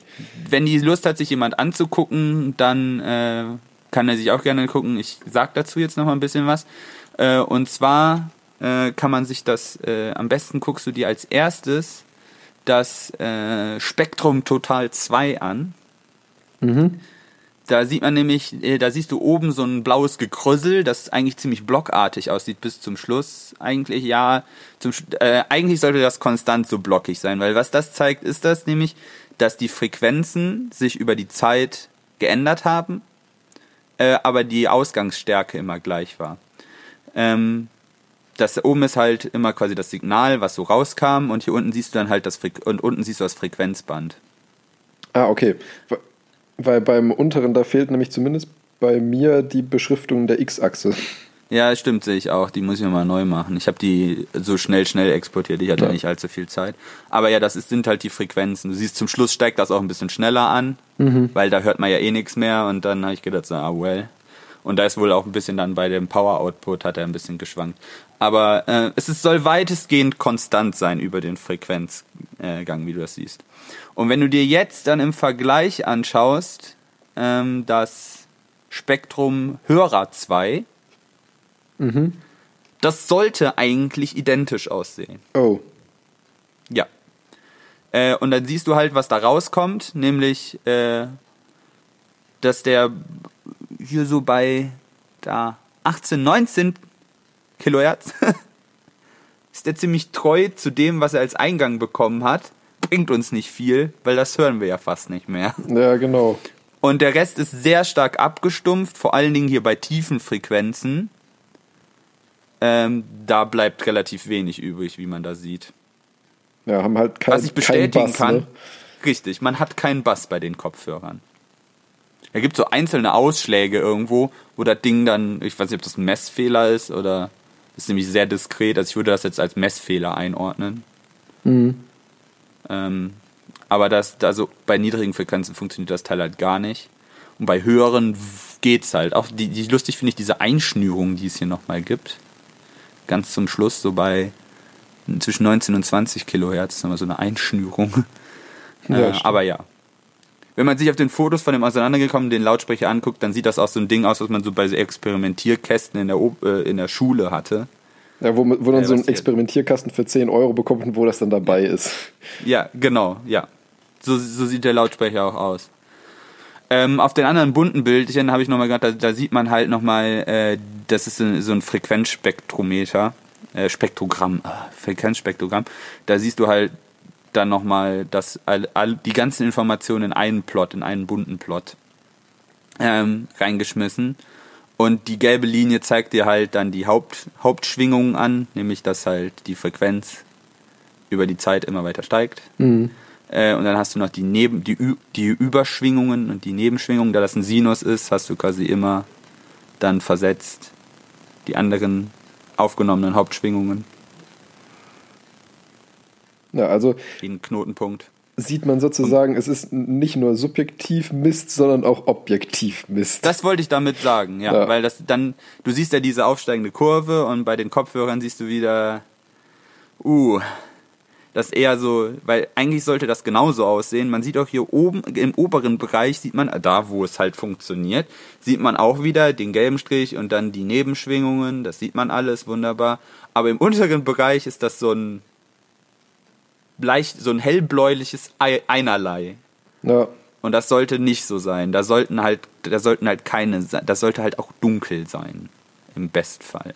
im besten Fall. Ähm, und ja, ich nehme mal an, das hier sind die Messfehler äh, wieder bei den, bei den niedrigen Frequenzen. Da hast du auch nochmal so gelbe Einstreuung. ja, genau, aber das überschneidet sich ja auch da mit diesen Peaks in dem. Deshalb habe ich es auch ja. übereinander gelegt, Ja. damit man das so ein bisschen bewerten kann. Aber ja, es, ich habe damit obje- objektiv mal nachgewiesen, dass das Mist war. Falls du Langeweile haben solltest, könntest du Ich? sowas ja. könntest du sowas ja auch nochmal mit guten Kopfhörern machen. Das würde mich jetzt nämlich auch interessieren. Habe ich gute Kopfhörer? Ich könnte meine Teufelchen äh, probieren. Also nur wenn, wenn du Zeit und Lust hast, würde mich mal der Vergleich dann zwischen den China Pots und sage ich mal normal guten interessieren, wie, ob sich da, also ob man da auch schon einen Unterschied sieht. Ja, ich schau mal, falls ich noch mal abends irgendwie Langeweile habe oder sowas. Genau. Es ist kein Muss, ist nur sozusagen nice to have. Nice to have. Ja, ähm, das war's. Das ich habe war's. dir bewiesen, dass deine Shinerpods ziemlich. Aber trotzdem, den einen funktionierenden benutze ich morgens, wenn ich mit dem Fahrrad fahre. Na siehste. Und- Denn dafür ist er gut. Ja. Weil da hatte ich auch mal Kabelkopfhörer und dann baumelt das Kabel darum. Jetzt habe ich diesen einen AirPod-Fake. Gut, jetzt habe ich das Markenwort gesagt. Naja. Dann erzähl mir was über die ek- elektrische Bleiente. Ja, äh, sehr gerne. Kannst du dir darunter irgendwas vorstellen? Mich würde mal interessieren, was du damit assoziierst. Äh, ich stelle mir das tatsächlich irgendwie so ein bisschen vor. Ich stelle mir wie eine, eine, eine mit Blei gefüllte Quietscheente vor, die so mit Paddelbeinen. Ja, aber du musst ja bedenken, ich bin Mediziner. ja, ja. Ich gieße keine weiß. Gummienten mit Blei aus. Aber ich habe keine Ahnung, worauf das abzielen soll. okay. Medizinisch, mit Bleiente, elektrische Bleiente. okay ja, ich, ich gebe auch zu, man benötigt durchaus etwas äh, Fantasie, sage ich mal, um daraus auf mein Thema zu kommen. Ja, danke, dann bin ich raus. Und zwar, ähm, wie fange ich am besten an? Also, du kennst doch mit Sicherheit Parkinson, oder? ja, Genau. Also, Parkinson-Erkrankung ist für die, für die meisten Leute, sage ich mal, ein Begriff. Eine Erkrankung, ähm, wo letztendlich, äh, also die häufig ältere Leute betrifft, wo letztendlich die Motorik nicht mehr ähm, so gut funktioniert. Also die, die heilige Trias sozusagen in der Klinik ist immer das Sprichwort ähm, Rigor Tremor Akinese. Das bedeutet einfach Steifigkeit, ähm, Ruhetremor und eben ähm, Akinese bzw. Hypokinese am Anfang, wo man einfach äh, sich verlangsamt bzw. in Extremfällen nicht bewegen kann. Das ist dann das. Das hört, das hört sich an, als hätte, hätte Joanne K. Rowling da die Zaubersprüche geklaut. ja, so ungefähr. Nee, und ähm, das ist auch das, äh, woran man, sage ich mal, so einen äh, Parkinson-Patienten gut erkennen kann. Wenn die versuchen zu laufen, dann haben die immer so Startschwierigkeiten beim Laufen. Es gibt noch ganz viele andere Sachen, die betroffen sind. Unter anderem, ähm, was aber diagnostisch äh, leider viel zu selten äh, wahrgenommen wird, ist auch äh, Schwierigkeiten mit dem Riechen. Also die riechen als allererstes schlechter, bevor noch oh. die motorischen Zeichen kommen. Nur das merken die in der Regel halt selber nicht, sondern das kann man erst über einen Test quantifizieren und dieses Intervall ist halt schwierig zu treffen, sage ich mal. Und ähm, die kriegen halt auch ein äh, sehr maskenhaftes Gesicht, weil irgendwann auch die mimische Muskulatur betroffen ist und so. Und also da, da gibt es noch ganz viele andere, ähm, andere Symptome, womit sich Parkinson äußert. Was macht man jetzt da? Der Klassiker ist ähm, Pillen schlucken, sage ich mal. Da gibt es da, ähm, das bekannteste Medikament ähm, L-Dopa oder Levodopa. Das ist ein ähm, Vorstoff des Dopamins, das, was bei dem Parkinson letztendlich ja zu wenig im Hirn vorhanden ist. Das hättest du mir jetzt erstmal erklären sollen. Ne? Ich, Dopamin kenne ich, aber. Genau, also Dopamin ist beim Parkinson halt zu wenig im Hirn vorhanden. Was macht das nochmal? Diverse Sachen. Dabei ist oh. es aber, ja, dem, beim Morbus Parkinson ist es so, dass es ähm, zu wenig besonders im, ähm, in den sogenannten Basalganglien ankommt. Und diese Basalganglien sind für die, ähm, sind für die Motorik mit zuständig. Also der, okay. man, also erstmal das Grundschema, wie, sage ich mal, eine Bewegung entsteht, ist so, du hast ähm, halt deinen normalen Gehirnkortex, deine normale Gehirnrinde. Da hast du dann äh, den motorischen Kortex, äh, der für die Motivation sozusagen zuständig ist. Also die sozusagen sagt, okay, ähm, ich möchte jetzt den Arm, sage ich mal, aus der senkrechten in die waagerechte bewegen. Das ist sozusagen die Grundmotivation. Diese Grundmotivation wird dann eben eine Etage tiefer geschickt in diese Basalganglien, wo dann beim Parkinson die Störung vorliegt unter anderem. Und in, in den Basalganglien wird dann erstmal der grobe Bewegungsplan erstellt wo dann eben sozusagen durch verschiedene Feedback-Kopplungen und so weiter über verschiedene, ähm, sag ich mal, äh, Schaltzentralen in Basalganglien dann gesagt wird, okay, wenn ich den Arm aus der Senkrechten in die Waagerechte bewegen will, muss ich, was weiß ich, Muskel so und so, so lange anspannen und so weiter, dass ich dann in die Position komme und so weiter. Und ähm, dieser grobe Schaltplan wird dann ans übers Kleinhirn letztendlich zum Muskel geschickt und im Kleinhirn wird das Ganze dann noch fein getuned. Da wird dann geguckt, so ob, sage ich mal, dieser grobe Schaltplan aus den Basalganglien ähm, auch wirklich sozusagen nützlich ist, um den Arm in einen 90-Grad-Winkel zu bringen oder ob da, sage ich mal, eventuell doch eine etwas überschießende Bewegung mit dabei ist. Und ähm, wenn eben diese Basalganglien gestört sind, wie beim äh, Morbus Parkinson, dann ähm, funktioniert eben diese Planerstellung nicht mehr so gut, wodurch dann eben auch diese Hypo- bzw. am Ende Akinese kommt. Also letztendlich keine Bewegung mehr oder eine verminderte Bewegung, weil einfach diese grobe Schaltplanerstellung gestört ist. Und natürlich das Einfachste ist, man weiß, okay, zu wenig Dopamin ist drin, tun wir Dopamin rein. Und dafür gibt es dann eben dieses Levodopa, das kannst du als, als Tablette nehmen. Das ist eine Vorstufe, die ähm, über die Blut-Hirn-Schranke ins Gehirn kommen kann und da dann ins aktive Dopamin umgewandelt wird. Weil das direkte Dopamin ist nämlich nicht äh, Blut-Hirn-Schrankengängig, deswegen kannst du nicht direkt das Dopamin geben, sondern muss eine Vorstufe geben. Aber das Problem ist, dass ähm, also es gibt auch noch andere Medikamente, die dann auch noch eingesetzt werden, um das Feintuning, sage ich mal, zu machen. Problematisch ist nur, dass dieses Levodopa mit, also mit der Zeit gewöhnt sich der Körper einfach daran, sodass du schrittweise mit den Dosen immer weiter hochgehen musst. Und als Nebenwirkung des Levodopas, also das kannst du nicht beliebig hochdosieren, ähm, kriegst du dann äh, sogenannte Dyskinesin. Das bedeutet letztendlich einfach äh, ungewollte motorische Entäußerungen von Armen, Gesichtsmuskulatur und sonstigen. Da gibt es auch, also wenn man Also das. äh, diesen Tremor quasi. nee, es ist kein Zittern. Ja, oder was, dieses Zettern? Nee, du, Oder? du hast dann wirklich, dass du irgendwie so mit den, mit den Schultern komisch rollst oder das Gesicht grimassierst oder so. Ah, also sind also wirklich richtig heftig dann. Genau, okay, also nicht, ah, okay. unterschiedlich heftig, natürlich je nach Ausprägung. Aber ähm, das ist eben eine Nebenwirkung und man kann deswegen das nicht unendlich hoch steigern, was gerade problematisch dann ist, wenn du Patienten hast, die eher in jüngeren Altern ähm, diese Diagnose Parkinson bekommst. Weil man, da sagt man dann so, okay, wenn ich jetzt schon anfange, mit Dopamin da dran zu gehen, Dann geht mir nach oben irgendwann Genau, dann ist die Luft aus. Genau, dann geht mir irgendwann die Luft aus und es gibt, wie gesagt, noch andere Medikamente, die auch äh, genutzt werden können. Aber ähm, das ist letztendlich eher fürs Feintuning beziehungsweise ähm, auch keine alternative Dauerlösung. Dann hat man sich eben gedacht, okay, ähm, Tabletten haben wir jetzt ausprobiert, machen wir doch was Chirurgisches sozusagen. Ah, schön rumschnippeln, ganz klasse. Genau, wobei es jetzt, sage ich mal, nicht rumschnippeln im eigentlichen Sinn ist, weil man hat dann ähm, herausgefunden, wenn man in einen bestimmten Bereich des Gehirns, und das ist meistens der sogenannte ähm, Nucleus subthalamicus, wenn man da zwei ganz dünne Drähte reinpiekst und da einen gewissen Strom draufsetzt, haben die auch keine Symptome mehr. Toll. Genau.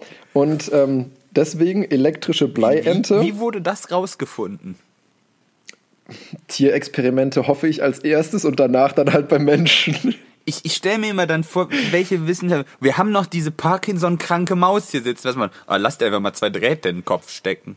Wahrscheinlich wird so gewesen sein. Oh Gott. Mir fällt echt. Also, weil.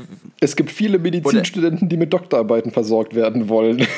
Naja, ich hoffe ja immer, dass das dann so läuft, dass man sich denkt, so, naja gut, da ist irgendwie ein, ein Gehirnmuster, wie kann ich diese, diese Hirnströme irgendwie ausknipsen oder verstärken oder sowas, ja, muss ich irgendwie äh, eine Spannung anlegen. Ja, da- lege ich da eine Spannung an? Dazu komme ich jetzt gleich im Verlauf auch Ah, noch. okay, okay, ich hab, oh, das tut mir leid. Nee, alles gut. Also, wie gesagt, man tut da Drähte reinpieksen, setzt einen leichten Strom drauf. Damit sind wir schon mal beim elektrischen Teil von meinen Bleienten. Von der Bleiende. Genau, jetzt ist es so, dass ich ähm, durch Zufall über einen ähm, Artikel gestoßen bin, dadurch dann über mehrere Paper, die ein, ähm, wie gesagt, einerseits lustiges, andererseits tragisches ähm, ja, Thema haben, beziehungsweise Nebenwirkung von diesen, ähm, von diesen Elektroden, die übrigens, das nennt sich tiefe Hirnstimulation, das Ganze. Und ähm, zwar haben da äh, Ärzte an der Klinik für Neurologie am Universitätsspital in Zürich Ach. Anfang des. Jahres ein, ähm, ein Paper rausgebracht mit, ich glaube, neun äh, Fallbeschreibungen, wo die eben Patienten hatten, die diese tiefe Hirnstimulation bekommen haben, also diese Hirnschrittmacher. Und ähm, die waren prinzipiell super mit dem. Also die Elektroden lagen alle richtig, äh, die neuropsychologischen Funktionen, die vorher unter Parkinson halt schlecht waren, waren alle fast wieder auf normal. Und also man, man kann sich das auf YouTube echt mal angucken. Da gibt es Beispielvideos von diesen Hirnschrittmachern. Das ist echt wirklich wie so ein. Verlinkst du das dann auch noch? Ich kann mal gucken, ob ich ein Video finde, das ich dann verlinken Das- kann. Sonst kann man das das. wär cool. Das kann man auch, war auch relativ easy selber finden. Echt? Ja. Ja, gut. Ähm, das ist wirklich, wenn du dann, da hast du einen Patienten, der hat äh, Parkinson und du siehst, der steht auf, der kann kaum gehen. Also wirklich ausgeprägte Symptomatik. dann siehst du, wie der da irgendwie einen Schalter umlegt, sag ich mal, und der steht auf und geht normal. Das ist wirklich, also du, du hast keine, nicht wie bei Medikamenten irgendwie, dass das erstmal verarbeitet werden muss, resorbiert werden muss, etc., sondern es ist wirklich wie ein Schalter im Prinzip, den du an- und ausmachen kannst. Uh, So. Tatsächlich, das findet man wirklich leicht. Ja, sage ich ja. Aber ich kann mal gucken, ob ich ein Video finde, was ich verlinken kann. Und ähm, wie gesagt, die waren prinzipiell auch super zufrieden. Das Einzige, womit im Prinzip bei den Patienten keiner gerechnet hatte, war, sie waren plötzlich nicht Schwimmer. Sie konnten nicht mehr schwimmen. Und das Bitte waren, was? das, und das Die haben waren, Schwimmen verlernt. Genau, die haben komplett das Schwimmen verlernt und das waren jetzt, also es war jetzt nicht so, dass man gesagt hat, okay, äh, wer weiß, ob die vorher richtig schwimmen konnten. Von diesen neun Fallbeispielen waren unter Neun. anderem ein neun. Ja. Ja, das sind wie gesagt Einzelfälle, die da beschrieben wurden in diesem Paper.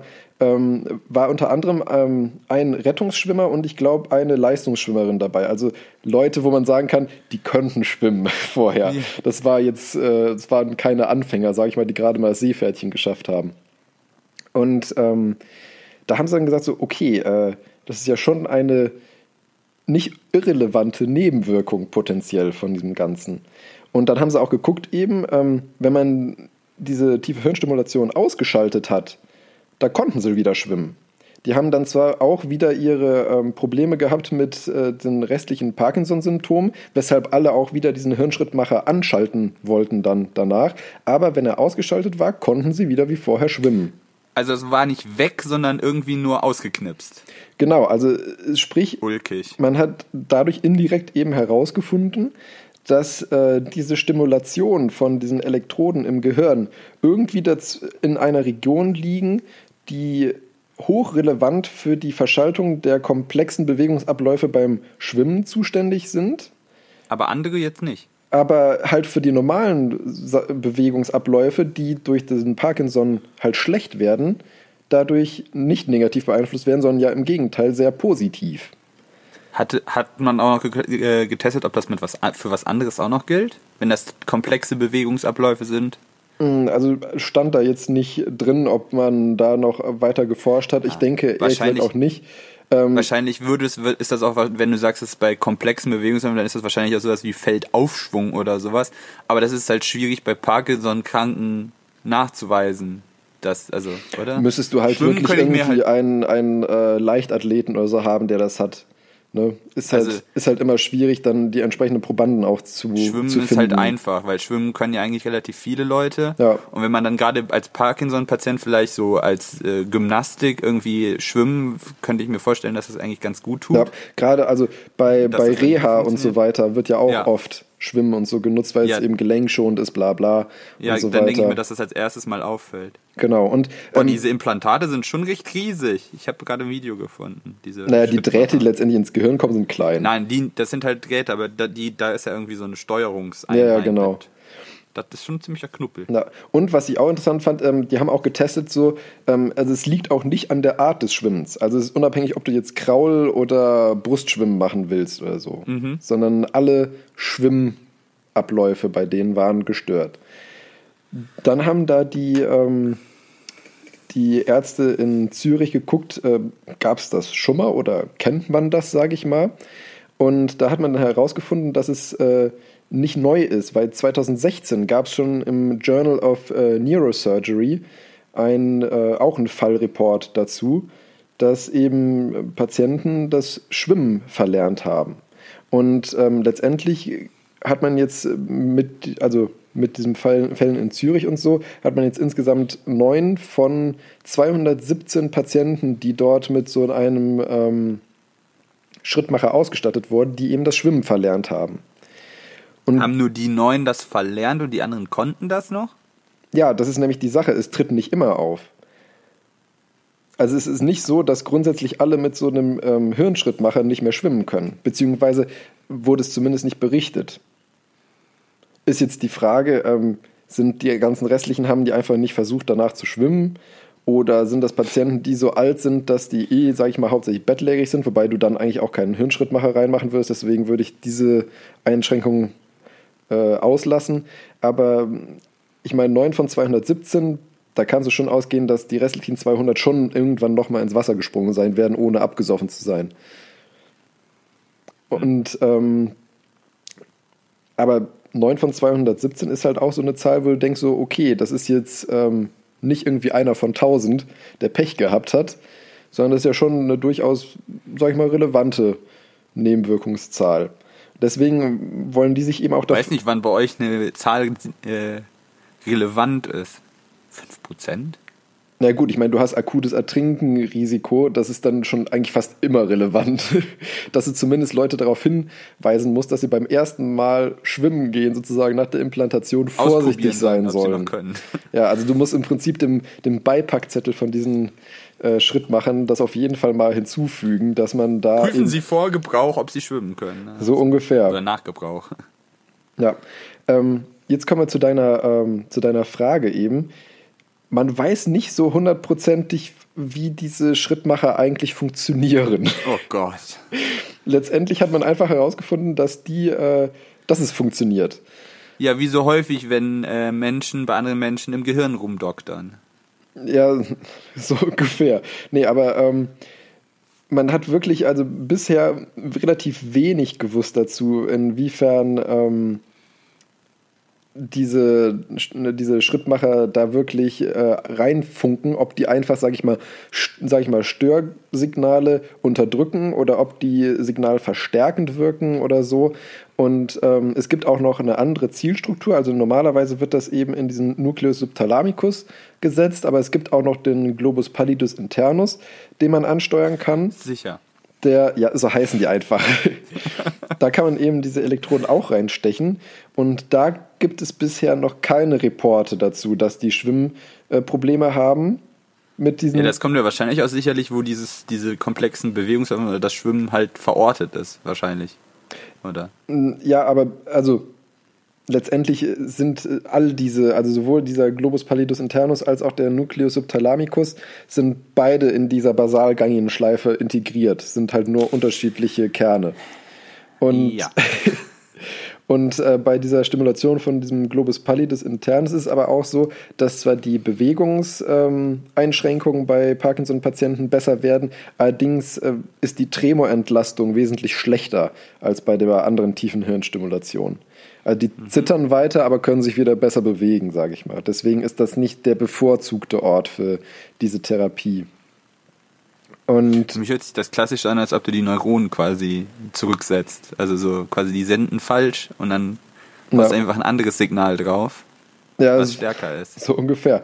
Ähm, jetzt ist es so, also man macht diese tiefe Hirnstimulation, hat man vor 30 Jahren tatsächlich angefangen, da erste Versuche zu machen hat das natürlich immer weiter optimiert, aber so richtig wusste man bisher auch nicht, wie das, wie gesagt, also was das genau macht im Gehirn. Man wusste, es funktioniert, aber hat äh, keine genaue Funktion gesehen. Jetzt haben ähm, an der Charité ähm, Ärzte äh, Tests gemacht mit 20 Parkinson-Patienten, die eben diese Tier für Hirnstimulation bekommen haben und haben bei denen eine sogenannte funktionelle ähm, MRT gemacht, ein FMRT. Das ähm, ist im Prinzip eine dynamische MRT-Aufnahme, wo du anhand von Diffusionsänderungen im MRT sehen kannst, welche Hirnareale aktiv sind und inwiefern. Und dieses FMRT haben sie bei diesen 20 Patienten einmal gemacht mit eingeschalteten und einmal mit ausgeschalteten Hirnschrittmacher. Und dann eben die beiden, ähm, beiden Profile verglichen. Und da haben sie eben festgestellt, dass. Ist das ähm, nicht aus Metall? Hm? Das, das Gerät, der Gerät aus Metall? Ähm, darf ja nur nicht ferromagnetisch sein. Rest, naja. Äh, Rest ist ja egal. Naja, ich meine jetzt nicht, dass das angezogen wird, aber das sind ja dann auch Antennen quasi. Da gibt es auch wahrscheinlich Störgeräusche. ist egal. Es hat funktioniert. Es hat fun Sie haben was gesehen. It ain't stupid if it works. genau, so ungefähr. Das ähm, passt auf das Thema generell irgendwie. Ja, und also ich meine, du hast, man konnte sehen letztendlich, dass die Konnektivität von dem, ähm, von diesen Basalganglien zu den restlichen motorischen Zentren besser wurde und ähm, gleichzeitig diese pathologischen Frequenzen, die da letztendlich verschaltet werden, abgenommen haben. Also es ist nicht nur eine Funktion sozusagen, die dieses, ähm, die diese Tiefhirnstimulation hat, sondern es moduliert wirklich so das, den kompletten Schaltkreis, sage ich mal. Also es verstärkt gute Verbindungen und schwächt schlechte, sage ich mal. Geben die da, ist das ein konstanter Puls oder was, was geben die da für ein Signal drauf? Weißt du das? Die geben da, soweit ich weiß, ein, ein festes Rauschen, sage ich mal, drauf, aber ich weiß jetzt nicht, wie viel Herz und wie viel Strom, sage ich mal. Also es wird natürlich ein schwacher Strom sein. Aber das weicht so davon ab, dass sie die halt nicht neu programmieren, sondern, also dass, dass die Signale übertragen werden, sondern dass die einfach irgendeine positive Anregung, also dass du das nicht damit überschreibst, sondern die regen da irgendwas an im ja, Du hast im Prinzip ein Grundrauschen, was du da reinlegst. Ja, okay. Und das scheint irgendwie, dieses Grundrauschen scheint dann in dieser Region eben die guten äh, Verschaltungen zu fördern und die schlechten zu blocken. Mehr weiß man immer noch nicht. Schön. Ja. Ähm, was man aber noch, was noch Leute in Amerika herausgefunden haben, an der Washington University, ähm, dass letztendlich diese, ähm, dieser Nucleus subthalamicus ist halt eine sehr kleine Struktur logischerweise, wie das meiste im Gehirn. Ähm, und dass da eben durchaus Varianzen bestehen, in welchen Höhen welche Knotenpunkte sitzen. Und äh, da hat man dann eben ähm, gesehen, äh, dass diese Knotenpunkte, die für so komplexe Koordinationsmuster durchaus auch mal etwas höher sozusagen liegen können und dann in den Funkbereich, sage ich mal, von diesen äh, Hirnschrittmachern liegen können. Und das könnte dann eben ein Anhaltspunkt sein, warum bei wenigen Leuten, die dann eben diese Normvariante haben, äh, die das Schwimmen verlernt haben, weil dann diese tiefe Hirnstimulation denen in diesen Schaltkreis reinrauschen und ähm, dadurch dann letztendlich diese Verschaltung der Schwimmkoordination blockieren. Die Lösung dafür wäre letztendlich natürlich, dass man, ähm, das geht auch mittlerweile relativ gut, dass man vor dem Setzen von diesen Hirnschrittmachern ein äh, letztendlich ein Hirnmapping durchführt mit, äh, mit einem MRT, mit so einem FMRT, wo man dann eben vorher guckt, ähm, wie, also wo genau muss ich da reinlegen. Also die Hirnschrittmacher lagen prinzipiell alle in der richtigen Region, aber letztendlich ist die Schlussfolgerung aus diesem Ganzen, man muss noch feiner gucken, wo man diese Dinger reinlegt. Hm. Und wenn man dann eben versucht. Also ihr arbeitet euch da langsam voran. so ungefähr kann man das sagen. Gehen wir davon aus, dass jeder weiß, was ein FMRT ist? Ich habe ja gesagt, funktionelle Magnetresonanztomographie. Das ist letztendlich. Ja, das ist letztendlich ja. eine, eine Bildgebungsmethode, wo du in einen riesengroßen Magneten reingeschoben wirst und aufgrund der, der Latenz, sage ich mal, zwischen der Ausrichtung von Wassermolekülen und der Rückschwingung kann man dann eben Bilder sehen. Das muss als Erklärung jetzt erstmal reichen. Magie, wie NFC. Magie, genau. Ja. Heißer Tipp: Abwischen des MRT hilft nicht, wenn er nicht funktioniert. Was?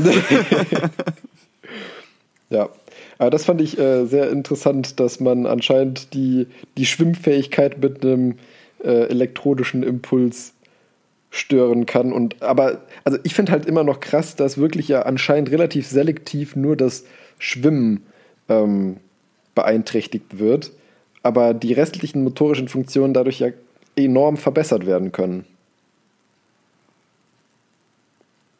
Krass. Also ich bin immer noch total erstaunt davon, von diesem Rum, eigentlich diesem Rumprobieren. Wir legen da, also naja, es scheint ja schon irgendein Signal zu sein, worüber sich man Gedanken gemacht hat, aber ja anscheinend nicht, dass man da irgendwie erst ein Problem hätte, dann die Lösung und dann hat man das also Problem versucht zu lösen, sondern dass das eigentlich eher so ein, keine Ahnung, funktioniert. Mal gucken. Und dann probiert man ein bisschen links, ein bisschen rechts, ob es besser wird, ob es nicht, ob es schlechter wird.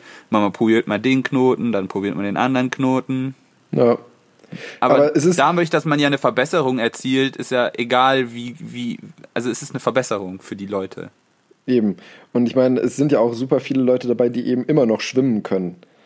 Ähm, deswegen ist ja keine nee. grundsätzliche Nebenwirkung also wie du ja auch schon gesagt hast, die Leute, also die, selbst die, die Schwimmen verlernt haben, sagen, mein Gott, entweder, also ich kann mich wieder richtig bewegen oder besser bewegen. Eben. Dafür gebe ich gerne das Schwimmen auf. Eben. Das kann ich auch absolut nachvollziehen. Ja. Also von daher würde ich sagen, ja, also es gibt schlimmere Nebenwirkungen, glaube ich, oder? Eben, das denke ich mir auch. Und ähm, generell muss man sagen, es ist erschreckend oft in der Medizin, also in der heutzutage nicht mehr, aber in der Vergangenheit erschreckend oft so gewesen, dass du wirklich das Pferd im Prinzip von hinten aufgezäumt hast. hast irgendwas, Reverse Engineering. Ja, genau. Du hast im Prinzip irgendwas auch, also medikamentös. Also man muss sagen, gerade bei Psychopharmaka und so, da oh weiß Gott. man auch zum Teil heute noch auf. nicht, wie das funktioniert. Einfach mal reinkippen. Das war halt früher wirklich so. Du hast eine neue Substanz ge ne, gehabt, hast du dir das Molekül angeguckt, also, oh, das sieht so ähnlich aus wie das, was im Körper ist. Probieren wir mal aus. Und es hat dann halt funktioniert. Und da haben sie die Leute wirklich damals gesagt, it ain't stupid if it works. und Der kommt ja nicht von irgendwo. Ja, ja, und damals war es eben noch nicht so mit evidenzbasierter Medizin, dass du halt sich Studien machen musstest und dann den Wirkmechanismus kennen musstest und Studien groß angelegt über Nebenwirkungen und was weiß ich was gemacht wurde, sondern wenn es funktioniert hat, hat man es gemacht.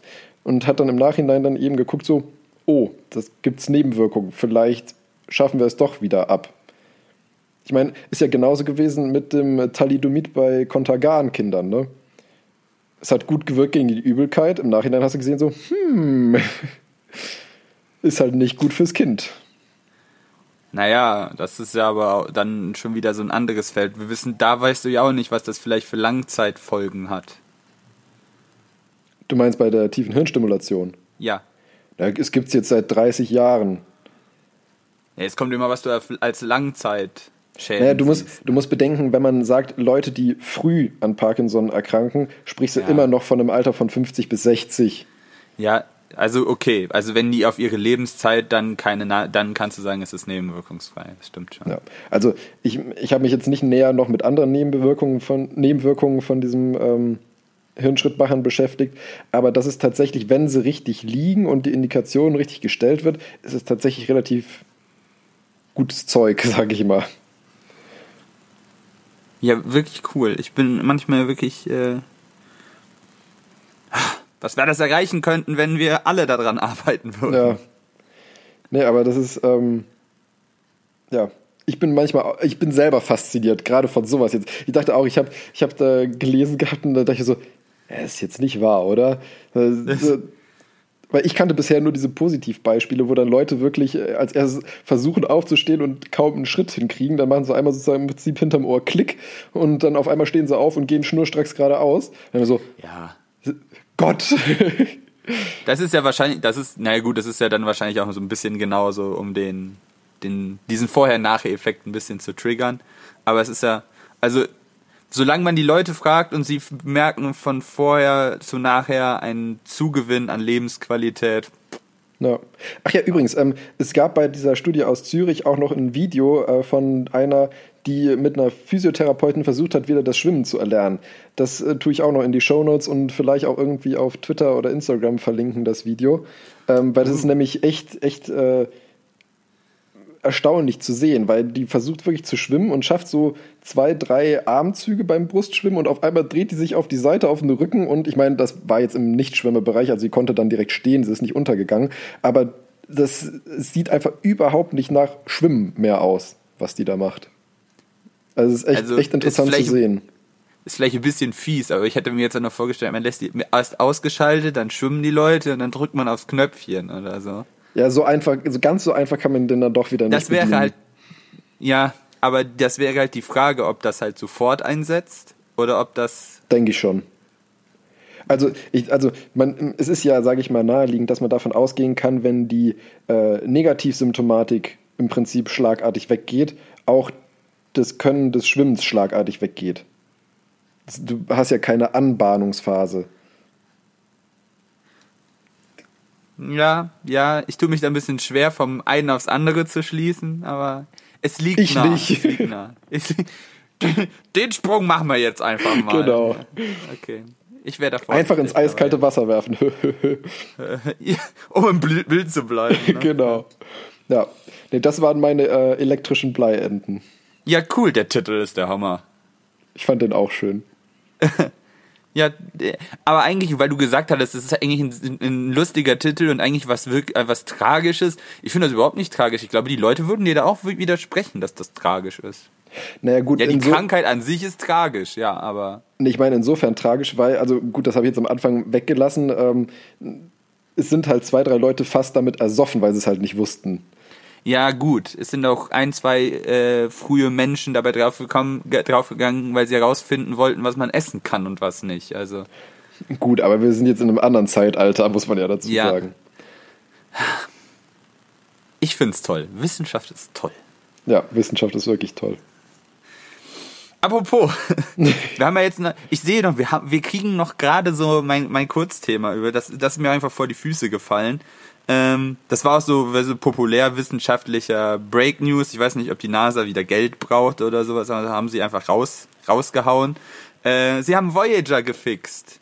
Nein. Äh, Voyager hatte ein kleines Problem. Voyager 2. Ich weiß nicht, ob das mitbekommen, Voyager 1 und Voyager 2, die zwei Sonden, die durch den Outer Space tingeln. Ja, genau. Äh, wobei man ja sagen muss, Voyager, Voyager 2 ist ja vor Voyager 1 gestartet und Voyager 1 hat dann Voyager 2 überholt. So ganz krude. Und deswegen Aber haben ja, sie Voyager, ja so benannt. Ja, richtig. Wo du denkst, was? Aber ja, Voyager 2 hatte ein Problem, dass die nämlich irgendwann jetzt aufgehört hatte, Daten zu senden. Ähm, Unpraktisch. Ja, und es sah so aus, als ob die sich einfach abgeschaltet hätte. Und da haben sie gedacht, ups, was da passiert. Äh, und die Pressemitteilung war ihm, dass man halt die der Menschheit am weitest äh, äh, entfernte Pannenhilfe geleistet hätte. Gut, es ist halt, bis auf Voyager 1 ist auch kein Objekt der Menschheit weiter weg von der Erde. Äh, New Horizon tingelt ja auch noch irgendwo da durch die Ortsche Wolke und sucht sich da transneptunische Objekte noch bis wahrscheinlich 2030, bis die Batterie leer ist. Aber Voyager 1 und 2 haben ja schon ein bisschen mehr Durchhaltevermögen. Die sind jetzt schon seit 40 Jahren da unterwegs. 79 sind die gestartet worden. Das ist auch krass, wenn du dir mal vorstellst, dass die da schon so Ewigkeiten da rumfliegen und überhaupt bisher ja gut funktioniert haben. Exakt, genau das war auch meine, weil die gesagt haben, oh, das waren die großartigen NASA-Ingenieure, wo ich sage, ja, die sind von heute sind auch toll, aber die Heinis haben vor 40 Jahren diese Dinger da hochgeschossen, die funktionieren noch und sie sind jetzt noch reparierbar. Ja. Such dir mal jetzt ein technisches System von vor 10 Jahren raus und versuch mal, hier, ne? Windows 98 auf Diskette oder so. versuch da mal noch was mit anzufangen. Das ist von 79 und das du kannst damit immer noch was anfangen. Ja, oder die auch heutzutage, haben, heutzutage die Handys, ne? Die kannst ja, ja. im Prinzip nach fünf Jahre Jahren in die Tonne treten spätestens. Ja, kannst du nichts damit Wenn der anfangen. Akku so lange durchhält. Ja. Aber das, das Teil ist schon richtig krass. Also was war das Problem? Ähm, sie hatten versucht, äh, also sie wollten sich um 300, sie wollten Voyager 2 um 360 Grad rotieren lassen äh, um Instrumente an Bord zu kalibrieren. Ähm, und anscheinend war das, das war ein sehr energie, also aufwendiges Manöver und das hat anscheinend äh, so Sicherheitsprotokolle in Voyager 2 dazu getriggert, in so einen äh, Energy Saving Mode zu springen, quasi nach dem Motto, oh mein Gott, mir wird gerade so viel Strom gezogen und so viel Leistung abverlangt, ich gehe mal besser äh, in, in, in, in, so ein Safe State, um Energie zu sparen, damit mir nicht alles abkackt. Mhm. Ähm, das Problem war, als man dieses Protokoll äh, aktiviert hat, dass man nicht mehr wusste, wie man da rauskommt. Also wie man die wieder, wieder aktiviert. Äh, und das haben sie dann, das haben sie dann anscheinend wieder rausbekommen äh, und haben die halt wieder aus diesem Energy Saving Mode wieder rausbekommen. Es steht, NASA hat, die NASA hat nicht ganz genau gesagt, wie das das ist dieses Protokoll und dass sie das automatisch macht. Muss sie auch, weil Signallaufzeit sind 17 Stunden. Das heißt, du kannst doch nicht, du kannst doch nicht rumprobieren, heute machen wir mal das, wir machen das, dauert 17 Stunden hin, dann dauert es wieder 17 Stunden, bis die Antwort von Voyager kommt und dann kannst du das nächste machen. Ähm, ich, ich male mir das so aus, dass sie eventuell, auf, falls es noch Leute gibt von damals oder Aufzeichnungen, dass sie da in den alten Unterlagen und in den, mit den Leuten, wenn es doch Leute gibt, die leben oder noch verfügbar sind, äh, die einem da hel helfen können. Aber ja, es hat funktioniert. Das Ding ist 18,5 Billionen Kilometer entfernt. Das ist ein Stück. Moment, nee, 18,5 Milliarden Kilometer.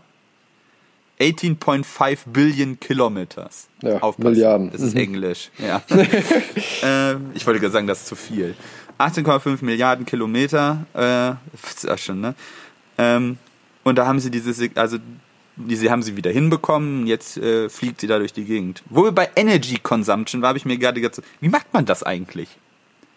Die Dinger sind seit 40 Jahren da unterwegs, es ist ja arschkalt dahin, die sind ja hinter der Ortschen, also die sind ja, Voyager 1 ist man sich ja nicht so ganz sicher, das kommt ja auch immer drauf an, mit wem man spricht oder sowas, aber man meint, die hätte das Sonnensystem verlassen. Da gibt es ja einige Definitionen, ab wann man mhm. sagt, man ist nicht mehr im Sonnensystem.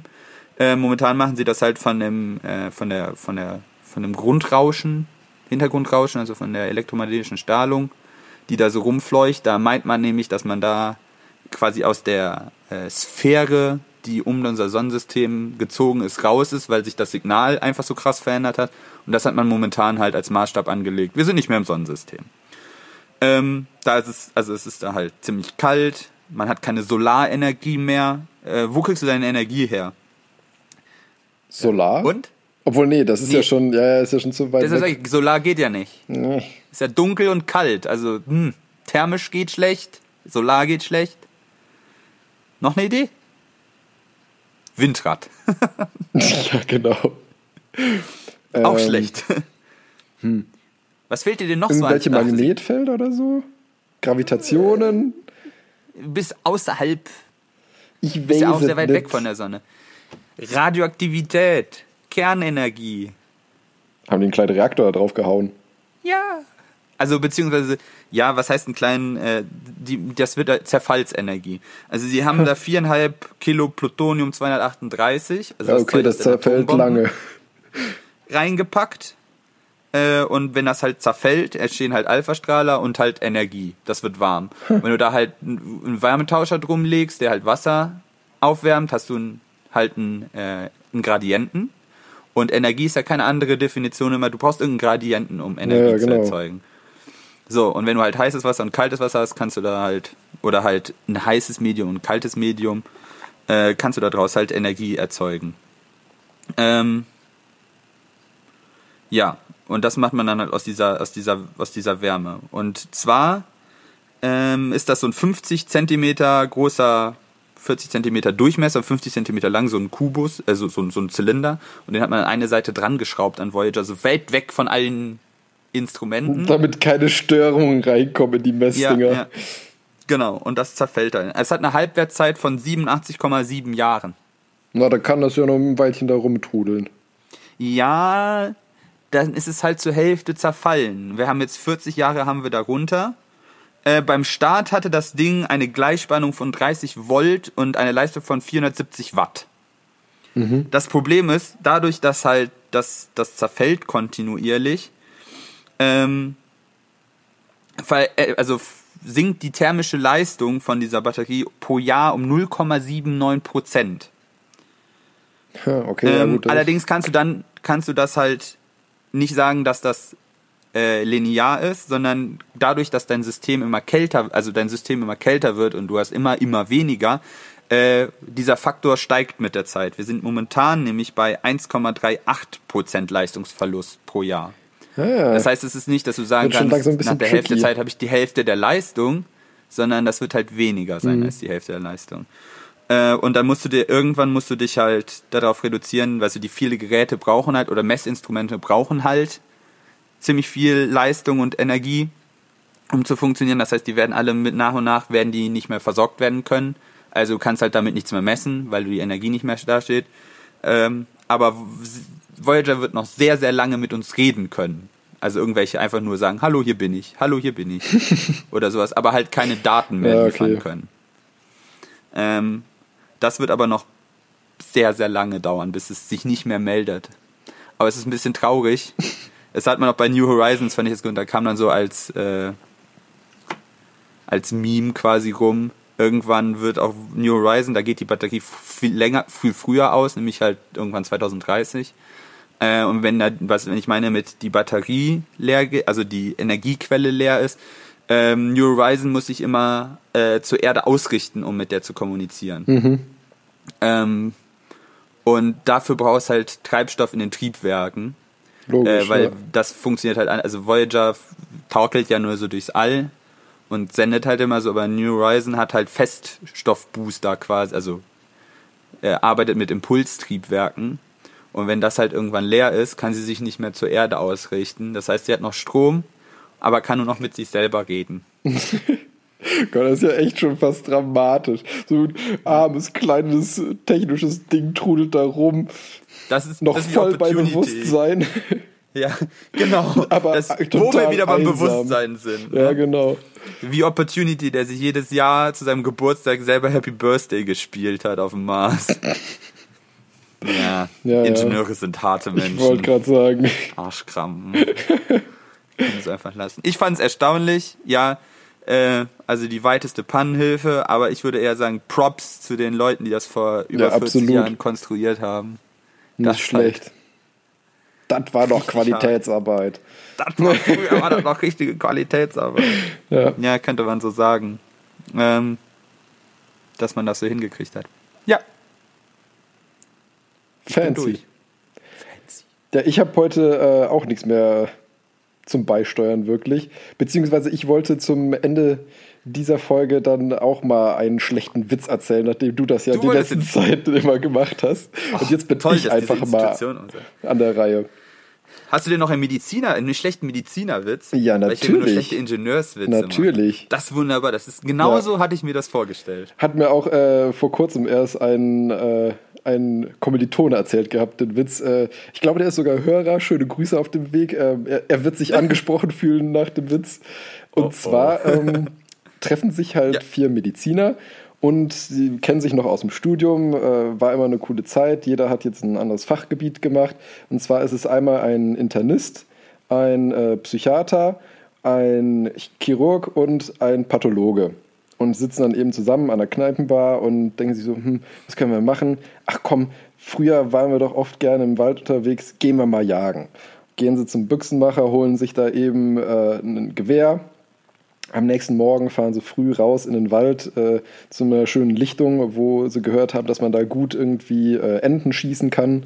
Und äh, gehen da dann eben auf den Hochsitz, setzen sich da alle zusammen hin, äh, schauen da auf diese Lichtung und tatsächlich da ist eine ganze Gruppe an Enten.